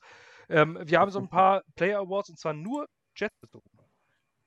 Ähm, das Missverständnis kam ein bisschen auf, aber es ist nur Jets bezogen und äh, da haben wir jetzt ein, da habe ich ein paar äh, Awards mir selbst ausgedacht, welche die es schon gibt, ähm, oder beziehungsweise irgendwo Lieder in bestimmten Kategorien. Auch das ähm, müssen wir nicht äh, bis ins Detail begründen, sondern was hoffen wir, wer was bekommt und dann ist jeder von uns dran. Ähm, und anfangen tue ich damit mit dem Comeback Player of the Year. Der Jets Comeback Player of the Year, wer kann das sein? Marvin. CJ Mosley. Also muss er, ist für mich die Erwartung. Und wenn er das bringt, was er jetzt, was wir von ihm erwarten, wird er Comeback Player of the Year. Der Einzige, der es auch gehen könnte, ist für mich Hören, aber dem traue ich nicht zu. Von daher wird es äh, hoffentlich CJ Mosley. Fabian? Der ist dein Ich habe auch? CJ Mosley da stehen, ähm, habe aber noch zusätzlich Tevin Coleman aufgeschrieben, der durchaus auch wieder zu, zu alter Stärke kommen könnte. Weil CJ Mosley es nicht tut, weil CJ Mosley ist für mich so eine unsichere Kiste. Ich glaube dran, dass er das schaffen wird, aber ich, ich kann es nicht beschwören. Und äh, Tevin Coleman hat für mich auch noch immer noch viel Potenzial, gerade in diesem Scheme, äh, dass er der Comeback-Player werden könnte. Also ein Runback, äh, Running Back im Comeback Player of the Year, ich mache es auch kurz und knapp. Ähm, ich habe auch überlegt, wer könnte, über, wer könnte sich überhaupt für diese Kategorie qualifizieren. Äh, Gibt es bei den Jets überhaupt jemanden, der Comeback haben kann? Die offensichtliche Antwort ist CJ Mosley. Ähm, Tevin Coleman hatte ich auch als Idee, Sutton als Idee, wo ich aber glaube, dass die Qualität oder beziehungsweise im Running Back Room der Spieler Tevin Coleman hat mit Sicherheit enorme Qualität und der könnte vielleicht sogar tatsächlich ähm, eine große, größere Rolle spielen, als es viele äh, annehmen. Aber ich sehe einfach in diesem System eine sehr, sehr hohe Rotation. Und deswegen äh, weniger einen klaren, klaren Leadback. Ähm, es wäre für mich aber schon Comeback Player of the Year würdig, wenn Tevin Coleman 13 plus Spiele macht. Ähm, das wäre toll zu sehen und als, als äh, Leader da was bringt. Meine Antwort ist aber auch CJ Mosley, ganz klar. Das erwarte ich von ihm einfach, weil er ähm, in zwei Jahren nur ein einziges Spiel gemacht hat. Ähm, den nächsten Award, den wir, das heißt Too Early Award, also wir können die Awards natürlich nicht vergeben, sondern wir hoffen, dass sie am Ende so bekommen. Ähm, und vielleicht gucken wir am Ende des Jahres mal rein in diesen Podcast und gucken mal, wo wir recht haben. Der Rookie of the Year Offense. Marvin, ich glaube, vorhin hast du deine Antwort schon vorgegriffen. Nee, habe ich nicht. Nee, habe ich nicht. Aber ich, äh, ich, ich das, ja, eigentlich müsste ich ihn ja nehmen, ne? Aber ich glaube, das Problem ist ja, die Liga ist ja so ein Quarterback-driven League. Und wenn es Zach Wilson gelingt, 25-15 zu machen, werden, und je nachdem auch der Leader ist, werden die im Team auch Zach Wilson wählen, auch wenn Elijah Moore vielleicht Receiving Yard Leader ist. Aber ich tippe trotzdem, weil es ein Quarterback-driven League ist, dann auf Zach Wilson. Offense-mäßig. Fabian? Ich gehe auch auf Zach Wilson, alleine weil es, aber nur weil es äh, Offensive Rookie of the Year ist, wäre Zach Wilson jetzt in seinem zweiten Jahr, wäre es ganz klar Elijah Moore. Ähm, aber ich meine, der, der Rookie wirft zu dem Rookie und äh, er hat nun mal noch andere Anspielstationen und letztendlich wird, wird er, also Zach Wilson, dann auch Interim Rook- Rookie of the Year. Ähm, ja, für mich ist es auch Zach Wilson. Ich würde auch Elijah Moore, äh, könnte ich darauf wetten, aber ich gehe davon aus, wir haben einen Second Overall Pick. Ähm, Zach Wilson wird klarer Day One Starter sein. Ähm, es sei denn, er verliert wirklich den harten Kampf gegen James Morgan im Camp Battle. Ähm, was ich aber denke, was zumindest stehen die Chancen in Vegas nicht so gut, dass es passiert. Da wird es einfach Zach Wilson sein. Zach Wilson kann, ähm, kann sag ich mal, äh, 3000 Yards oder 2900 Yards werfen und äh, 10 Touchdowns und, 5 Inter äh, und 10 Interceptions und kann trotzdem noch Offensive Rookie of the Year werden. Aber selbst in so einem Fall, wo er mittelmäßig spielt, könnte es vielleicht doch tatsächlich Elijah Moore. Ich glaube aber nicht an Elijah Moore alleine deswegen, weil wir so eine tiefe Wide Receiver Gruppe haben und äh, ich im Gegensatz zu Marvin nicht glaube, dass äh, Elijah Moore der Haupt-Featured Receiver wird. Ähm, ich glaube, dass da ganz, ganz viel gestretched wird. Ein kleiner Geheimtipp für mich ist immer noch Michael Carter, der Running Back. Das ist für mich so ein Outside-of-the-Box-Kandidat. Denn Running Backs sind die Spieler, die am wenigsten Probleme haben, eigentlich ihr Spiel als Rookie in die NFL zu übertragen. Deswegen glaube ich auch nicht an Elijah Vera Tucker im ersten Jahr. Einfach weil, Mhm. äh, weil er von Tackle auf Guard switcht, das ist schon mal eine Umstellung. Ähm, dann die, der, die Umstellung von einem ähm, von der Pro-Style-Offense in USC auf dieses Outside-Zone-Blocking-Scheme als Guard. Das wird eine harte Nummer. Ich glaube, dass Elijah, Elijah Vera Tucker ein ziemlich toughes erstes Jahr vor sich hat. Von dem darf man, glaube ich, nicht erwarten, dass er äh, hier nur fünf Pressures ähm, oder was ich zwei, drei Pressures pro Spiel maximal zulässt. Äh, das wird äh, ein ziemlich toughes Jahr für ihn. Also meiner Schätzung nach äh, spielt er in dem Mix nicht mehr eine Rolle. Also wenn der unter 5 Sacks bleibt, wäre es schon okay. Also es ist einfach so. Also er wird geschlagen werden öfter mal. Das wird einfach passieren. Da brauchen wir uns nichts vormachen. Also. Ja, eben. Also äh, wenn ich eine D-Line wäre, dann würde ich auch in einer Offensive Line, wenn in der Mitte Conor McGovern und rechts Mackay Beckton steht, dann würde ich auch versuchen, ja. mit zwei Leuten äh, über das, über das A und B-Gap zu gehen und möglichst den Guard anzugreifen. Ja. Also der wird ein toughes Jahr haben. Ich glaube nicht, dass er äh, nur ansatzweise eine Rolle spielen könnte für Rookie of the Year.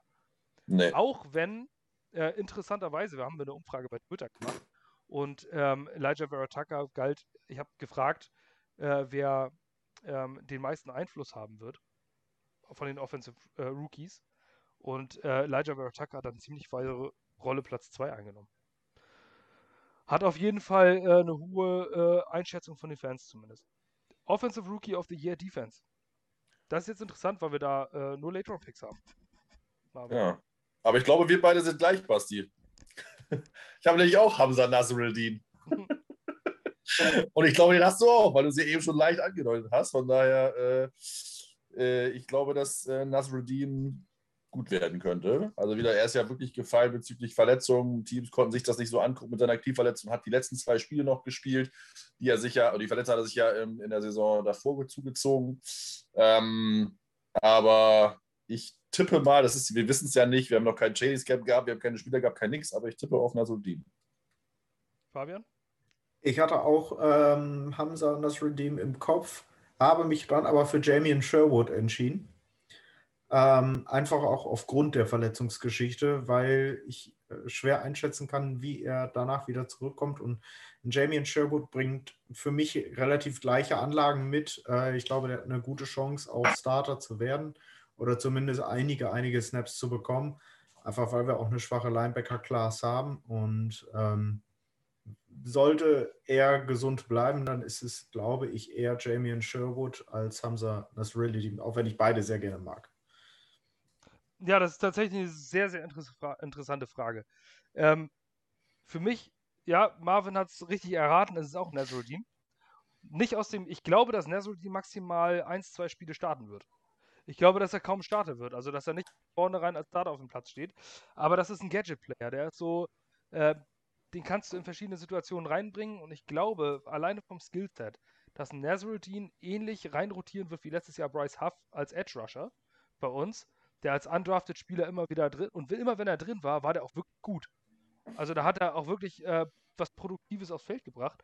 Und ähm, es würde mich nicht wundern, wenn am Ende des Jahres Nasruddin mit zwei Sacks, einem Forced Fumble, einer Interception ähm, dasteht. Also in allen Kategorien, das, was er auch bei Florida State gemacht hat, irgendwo sein Name zu finden ist. Vielleicht unten in der, in der Liste, aber sobald in fast allen Kategorien der Defense und Stat sein Name zu finden ist, ähm, dann hat sich das echt gelohnt. Ich glaube, Nasruddin ist ein Zweit-, Drittrunden-Talent.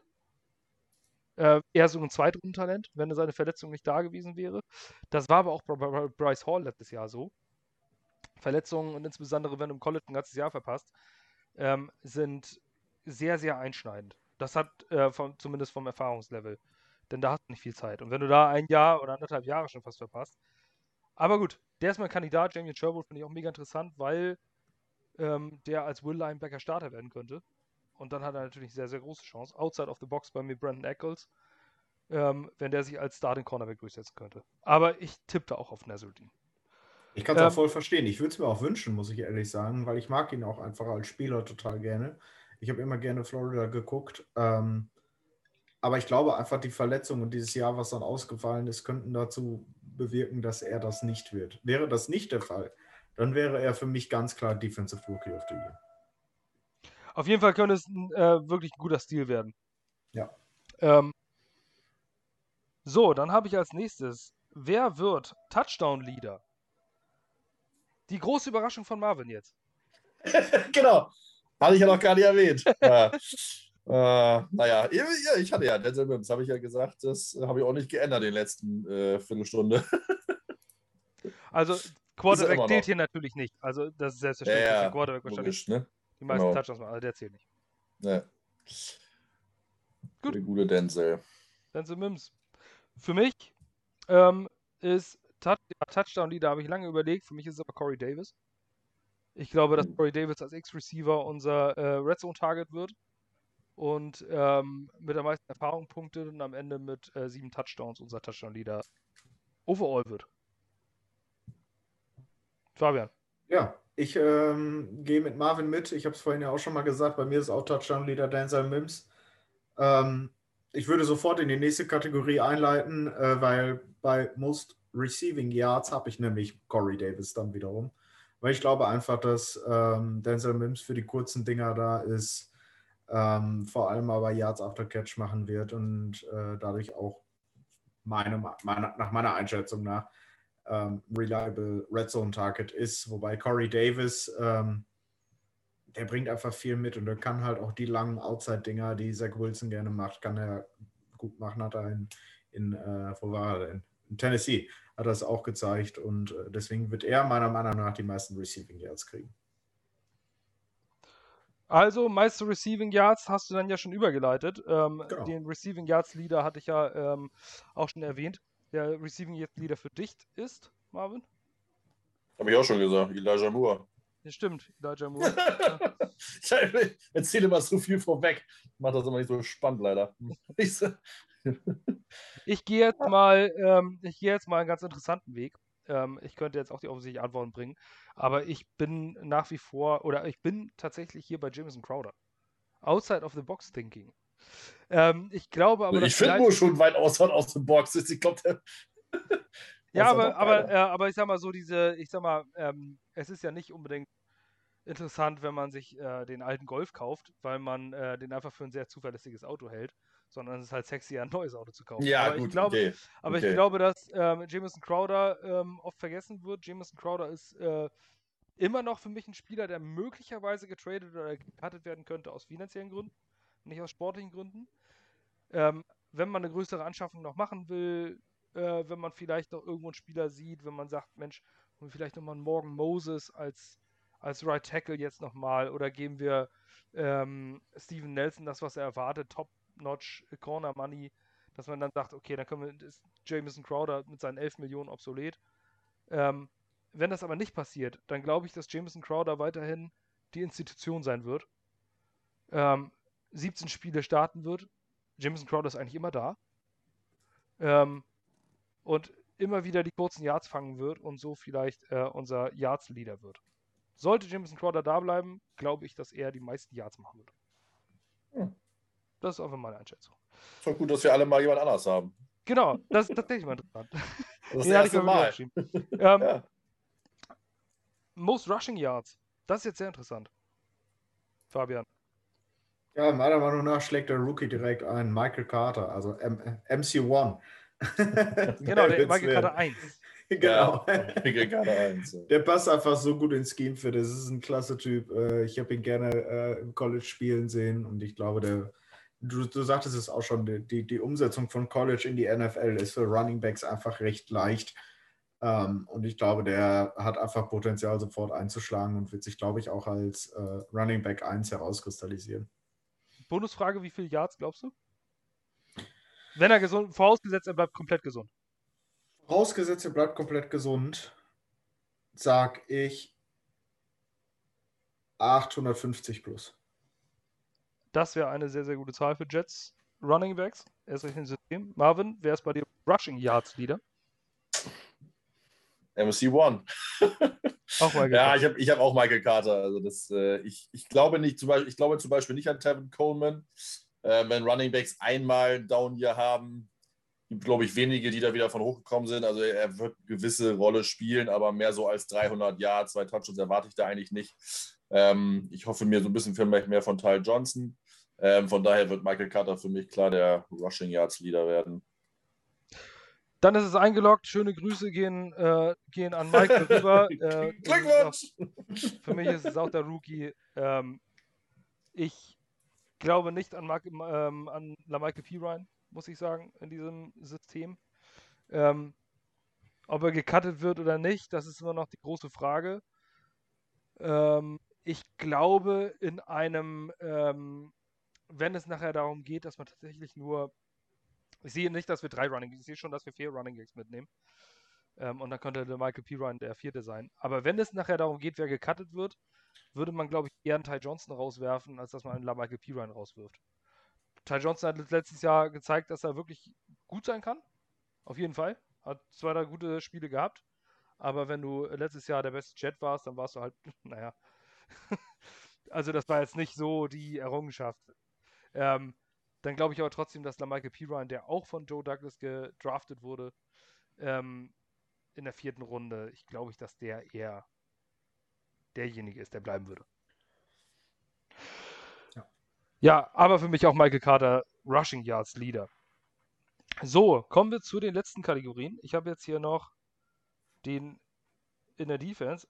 Also gut, Best PFF Grade hatte ich noch. Das nehme ich jetzt aber mal raus, weil PFF Grades natürlich auch immer, äh, ja, nicht immer ganz, ähm, also sagte nicht immer alles. Also ich finde, PFF ist ein nettes Mittel und gut, äh, gut sich einen Überblick zu verschaffen, aber es ist nicht mehr die endgültige Antwort. Ähm, Zumindest einmal kurz nennen, man muss es ja nicht begründen, warum, oder? Ja. Wer hat bei dir das äh, größte, das höchste PFF-Grade am Ende des Jahres? Bei mir hat es Mackay Beckton. Mackay Beckton, Ladies and Gentlemen. PFF mag ihn aber nicht so gerne. Ja, das stimmt, aber ich. Die mögen Wyatt, Wyatt Teller mögen die viel lieber. Dem sie immer gefühlt eine 101 geben. Ja. Aus Prinzip. Ja, noch einen geilen, geilen Namen. Ja. Und Marvin? Ich habe keine Ahnung, ich habe echt schwer getan. Ich habe einfach Elijah Moore genommen, weil ich den ja so geil, weil ich ja glaube, dass er mega geil wird. Äh, aber ich habe natürlich, ich weiß auch nicht, nach was die gehen. Ich gucke mir da zwar die Zahlen an, aber ich kann den, den deren Skala-Geschichte nicht einschätzen, aber ich hoffe, ich denke halt auch, nur wird ja nicht Receiving, den wirst du auch ein bisschen im Running einsetzen, Jet etc., der macht da halt viel, ähm, wird bestimmt auch im Blocking passabel sein, von daher hat er halt viele Möglichkeiten, sich zu beweisen und daher glaube ich einfach, oder habe ich jetzt einfach mal auf äh, Elijah Moore getippt, aber ganz ehrlich, das ist so voll ohne Gewehr. Ja, bei mir ist es, ähm, bei mir ist es Carl Lawson. Ja, Carl Lawson und, ähm, und Quinn Williams werden das beste PFF-Grade kämpfen. Ähm, Sackleader. Marvin. Ja, ich hatte da eben noch was anderes stehen, aber ich glaube, ich kann das ja nicht machen. Also so viel Sacks werden wir machen. Ich hatte erst Quinnen Williams, weil ich äh, von ihm mal Pro Bowl Saison erwarte und ich glaube, dadurch, dass wir so viele Rusher haben, wird sich das ein bisschen verteilen ähm, und ich einfach hoffe, dass Quinnen Beast wird. Aber da ich ja von Karl Lawson eine C plus 6 erwarte und ich nicht glaube, dass wir zwei Spieler mit C plus 6 haben werden, wird es dann automatisch Karl Lawson sein müssen. Ähm, außer wir haben halt einen mit 10 und einen mit 11, aber das wäre schon irgendwie auch gut. Und die anderen noch irgendwie 3, 4, 5, dann hätten wir halt richtig viele 6 Saison. Äh, wäre ja geil, aber ich glaube, es wird, muss dann auch zwangsläufig der Erwartungshaltung dann Karl Lawson werden. Ähm, da gehe ich mit. Also für mich ist es auch Karl Lawson und nicht ähm, wie ursprünglich, also wieder die ganz offensichtliche Antwort Hamilcar Rushett, sondern ähm, es ist für ja, mich dann doch eher Carlos. Für Freddy wird das natürlich Rashid, klar. Nein, für mich ist Carl Lawson, er ist klar Edge Rusher Nummer 1. Ich gehe davon aus, dass er alle Spiele fit sein wird. Der hat letztes ja. Jahr gezeigt, dass er äh, im Pressure einer Top, Top Elite Level der NFL ist. Und äh, mit der Hilfe über ihn wird er sein. Fabian. Ja, ich habe auch Carl Lawson genau die Gründe, wie er aussagte. Gerade dadurch, dass wir auch eine, eine echt starke Interior Defensive Line haben, ähm, profitiert er davon und er ist einfach ein wahnsinnig guter Edge Rusher und ich sehe da auch den, den Sack-Leader bei ihm. Dann haben wir den Tackle-Leader. Mach gleich weiter. Äh, wenn fit, ist CJ Mosley Tackle-Leader, meiner Meinung nach. Er hat einfach wie du sagtest, er ist ein All-Pro. Ähm, wenn er 80 Prozent von dem zeigt, was er gezeigt hat in Baltimore, dann sollte es, denke ich, meiner Meinung nach für ihn kein Problem sein, Tackle-Leader zu werden. Auch einfach aufgrund dessen, dass wir ein relativ unerfahrenes Backfield haben. Und ja, wenn fit, dann CJ. Marvin? Ja, sehe ich auch so. Gibt keinen zweiten, der das äh, schaffen kann oder schaffen muss. Also für mich muss CJ Mosley Tackle-Leader sein. Äh, weil wenn nicht, dann ist halt was CJ Mosley schlecht. Ähm, und es wäre für die Defense kacke, von daher muss es Mosley sein, ja, werden. Es, äh, da haben wir auch wieder alle gleiche Meinung, ein bisschen outside äh, of the box. Für mich ist noch Jared Davis, ähm, den man für relativ gutes Geld als Sam Linebacker geholt hat. Ähm, oder will, je nachdem, was soll er spielen. Aber äh, wenn der die ganze Zeit auf dem Platz bleibt, kann es sein, dass er Nummer 2 ist. Auf jeden Fall sind die meine meisten Tackles eigentlich in der Regel Linebacker. Und da haben wir nicht so viele, sondern die Clear-Cut-Starter sind eigentlich Jared Davis und CJ Mosley. Und ähm, einer von den beiden muss es sein. Für mich aber auch CJ Mosley, wenn er fit bleibt. Und dann haben wir jetzt den letzten und den finde ich, äh, den vorletzten und den finde ich sehr, sehr interessant, und zwar den Breakout Player of the Year. Denn da hat man wenig, wenig, ganz, äh, ganz wenig ähm, klare Namen. Und ähm, dann nehme ich mir jetzt mal das Recht heraus anzufangen. Dieser Breakout Player of the Year 2021, John Franklin Myers. Ähm, John Franklin Myers ähm, hat keine feste Position, wo man sagt, der ist jetzt, viele sagen nur ein Rotational Player, aber der war letztes Jahr wirklich verdammt gut. Und äh, der ist untergegangen. Der hat von seiner Pressure Rate, der konnte Inside spielen, gelernt hat er auf 5-Tech Defensive End. Jetzt kommt dann ein System an der 4-3 Defense, äh, wo man kaum mit ihm rechnet. Wir haben aber ähm, Inside einiges mit Sheldon Rankins und da kann es sein, dass John Franklin Myers, der selber in einem Interview mit Cool Your Jets, äh, mit dem Cool Your Jets Podcast Michael Nania und bei, äh, Ben Blessington ähm, gesagt hat, dass er in seiner gesamten College- und Highschool-Zeit eigentlich immer Five-Tech gespielt hat. Äh, Gehe ich davon aus, dass Robert Salah ganz genau weiß, wer den Mann featuren kann. Ähm, eine Pressure-Maschine und ähm, ich gehe davon aus, dass er sich als Edge Rusher 2 etablieren wird, als Five-Tech Defensive End gegenüber von ähm, Carl Lawson und Carl Lawson viel Aufmerksamkeit auf sie ziehen wird und John Franklin Myers wirklich eine Bombensaison spielen wird. Er ist für mich der Top-Kandidat auf Breakout, Breakout Player. Für mich. Fabian. Sehr, sehr interessant auf jeden Fall. Sehr, sehr interessant, genau. Ich wollte es gerade sagen. Der ist nämlich auch bei mir untergegangen, gebe ich ehrlich zu. Und jetzt, wo du es gesagt hast, ergibt das alles Sinn. Ähm, ich hatte vorher wen anders stehen. Ich habe jetzt aber gerade nochmal nachgedacht und würde auch ein bisschen outside of the box thinking betreiben. Und ich werfe einfach mal George Fant in den Raum. Ähm, George Fant, ein riesengroßer Typ, super athletisch tatsächlich und ähm, gerade in, in, in diesem Offensive Scheme ähm, kann er, glaube ich, wirklich nochmal zeigen, was in ihm steckt. Einfach durch seine Athletik und durch seine Masse, die er mit sich bringt. Ähm, der kann die Line bewegen und alles. Ähm, kann, ja, also ich glaube, George Fant könnte auch durchaus profitieren davon und zum Breakout-Player werden. Finde ich gerade deswegen interessant, weil, äh, weil man auf Tackle gar nichts gemacht hat. Ja, genau. Also man, ja. man hat auch spät im Draft äh, Tackles einfach ignoriert. Richtig, ja, obwohl welche ihn, da waren. Ne? Ja, eben. Man hat ihm einen guten Vertrag gegeben seinerzeit und äh, ja, der scheint irgendwie eine sichere zu sein. Marvin. Ja, ich habe äh, lange überlegt. Ähm, ich habe mich für Denzel Mims entschieden. Ähm, also ich habe natürlich jetzt, äh, klar, ich bin großer Elijah Moore-Fan, aber Rookies habe ich jetzt halt nochmal ausgenommen, weil Breakout für mich heißt, war vorher schon mal da, war so lalala und äh, hat jetzt halt seine Saison, wo er jetzt richtig durchstartet und für mich wird es Denzel Mims. Ich habe ja als Touchdown Receiving, äh, als Touchdown, also mit den meisten Touchdowns ja im Team und solche Sachen, für mich, glaube ich, äh, wird Denzel Mims ausbrechen und äh, eine klasse Saison spielen. Auf jeden Fall drei sehr unterschiedliche Namen. Da können wir uns nicht einigen. Also da kann ich jetzt zumindest nicht äh, twittern, äh, wer diesen Award bei uns gewinnt. Wo wir drei Meinungen haben. Aber ja. ähm, alles interessant zu hören, auch wenn ihr einen Breakout-Player of, of, the Year habt, mit dem hier keiner rechnet. Bitte realistisch bleiben, also James Morgan wird es nicht. es sei denn, Zach Wilson verletzt sich und äh, Captain Morgan wird plötzlich wirklich äh, Nummer 1 Receiver. Vielleicht ja auch Mike White, man weiß es nicht. Ähm, der Camp Battle zwischen Mike White und James Morgan wird auf jeden Fall eine, eine Hammernummer. Ähm, ich werde täglich darüber berichten. Und ich hoffe immer noch, dass Pete Guerrero wieder eingestellt wird. Der, wenn auf Russell werde ich den natürlich genommen, ne? Einfach ja. nur so. Ja.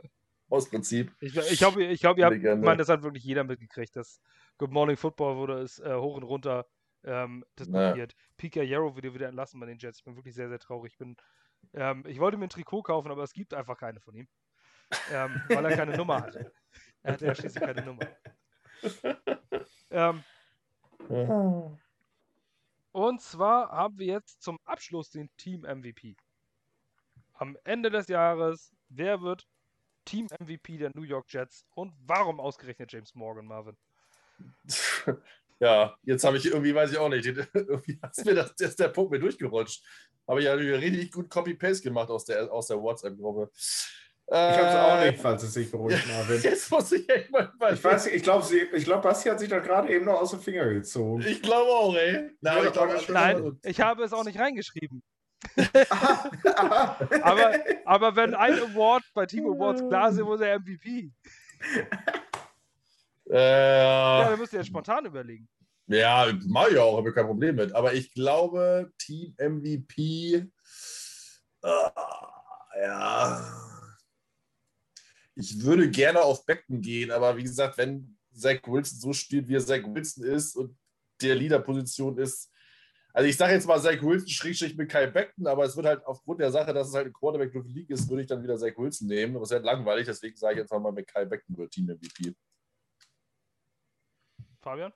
Ich sage einfach aufgrund dessen, weil die letzten Jahre einfach absolut Verlass auf ihn war und ich so, so hoffe, dass er noch einen neuen Vertrag kriegt. Marcus May. Er hat für mich immer das Defensive Backfield zusammengehalten. Äh, er, er war der Anker, der hat nie, also nie irgendwas Schlechtes drüber gehört. Er hat super gut gespielt. Ähm, Marcus May, meiner Meinung nach. Ähm, habe ich auch im, in Gedanken gehabt.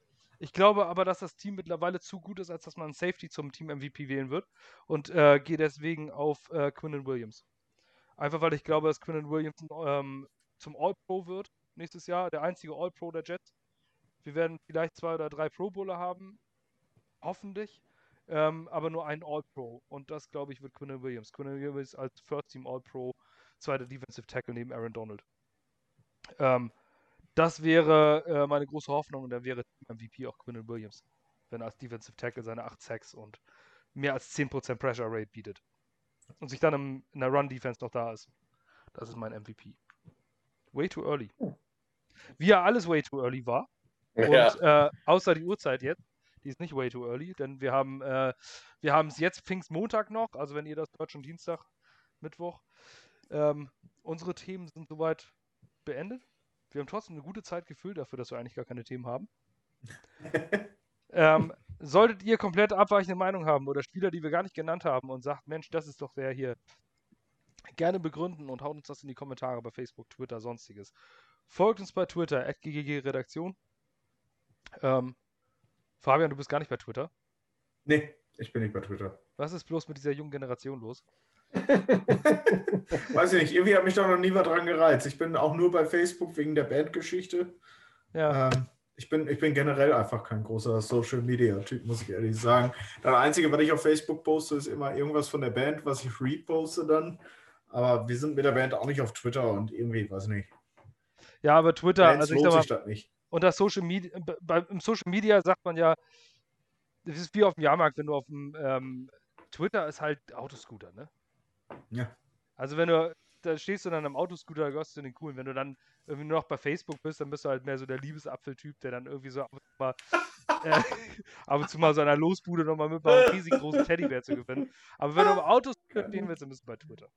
Ah, okay. Naja, und Instagram ist halt die, die flashige Achterbahn, ne? Ja. Das muss man mal klar so sagen, ja. Das stimmt. Ja, ich Das bin stimmt. aber ich bin, ich habe übrigens immer noch mein MindVZ-Passwort verlegt. Wir können da vielleicht auch nochmal eine Gruppe rein. Ähm, Ich glaube, Nee. ich habe noch eine MySpace-Seite auch. ja, MySpace hatte ich auch. Oder Aber mal die, MySpace, Eis- MySpace muss war die, total super, finde ich. auch die alte ICQ-Nummer raussuchen. Ja, stimmt. stimmt. Ich weiß meine nicht mehr. Ich wusste sie eine Zeit lang echt. Ich, auch, ich weiß weiter auch nicht mehr. Keine Chance. Und da musst du deine Freunde auch immer fragen, was benutzt du, ICQ oder MSN Messenger? Ja, Ja, ja. Aber ICQ war cooler, da gab es die coolen Spiele mit den Schafen und den Panzern. Ja, es ist genauso wie damals mit MindVZ. Alle waren bei StudiVZ, dann bist du halt zu MindVZ gegangen, weil du irgendwie Ja. so äh, super fancy warst. Und das war ähm, ähnlich mit dem MSN. Du wolltest einfach nur anders sein, wenn du einen MSN Messenger hattest. Man musste ICQ oder die. Man muss aber manchmal einfach mit dem Trend gehen. Dieses ganze TikTok Ja. habe ich noch nicht verstanden. Ihr seht auch uns unten in diesem Rahmen eine Liste. Ihr könnt uns folgen bei Twitter, bei YouTube, bei Facebook ähm, und bei Instagram hat der Verein den Account. Also äh, dort wird mehr über Vereinsaktivitäten berichtet. Wir äh, berichten hier über die redaktionellen Inhalte. Ähm, äh, in der Zukunft steht da auch ein bisschen mehr zusammen, ähm, Zusammenführung an, aber alles etwas später. Wenn ihr euch an den Verein wenden wollt, habe ich des Öfteren schon mal, dass ihr uns geschrieben habt. Klar, ist grundsätzlich nicht verkehrt, könnt ihr auch weiterhin machen. Ähm, solltet ihr allerdings Anfragen an die Gangrene Germany e.V. als Verein haben, schreibt ihr eine E-Mail. Äh, über ggg.vorstand.gmx.de. Dort könnt ihr euch dran wenden und in unserer Videobeschreibung ähm, haue ich euch nochmal Bandcamp rein über Taskforce Toxicator, wenn ihr Interesse an Thrash Metal habt, wenn ihr mehr als unser äh, Intro von dieser Band hören, hören wollt und wenn ihr Fabian mal seinen engelsgleichen Gesang hören möchtet. So, das war's. Danke fürs Zuhören. Danke fürs dabei sein. Haltet uns die Treue, haltet den Jets die Treue. 2021 wird geil. Und jetzt supportet eure New Yorker Teams in anderen Sportarten, in den Playoffs, Eishockey und Basketball. Bis dahin. Sit so. Ciao, Macht's ciao. gut. Tschüss.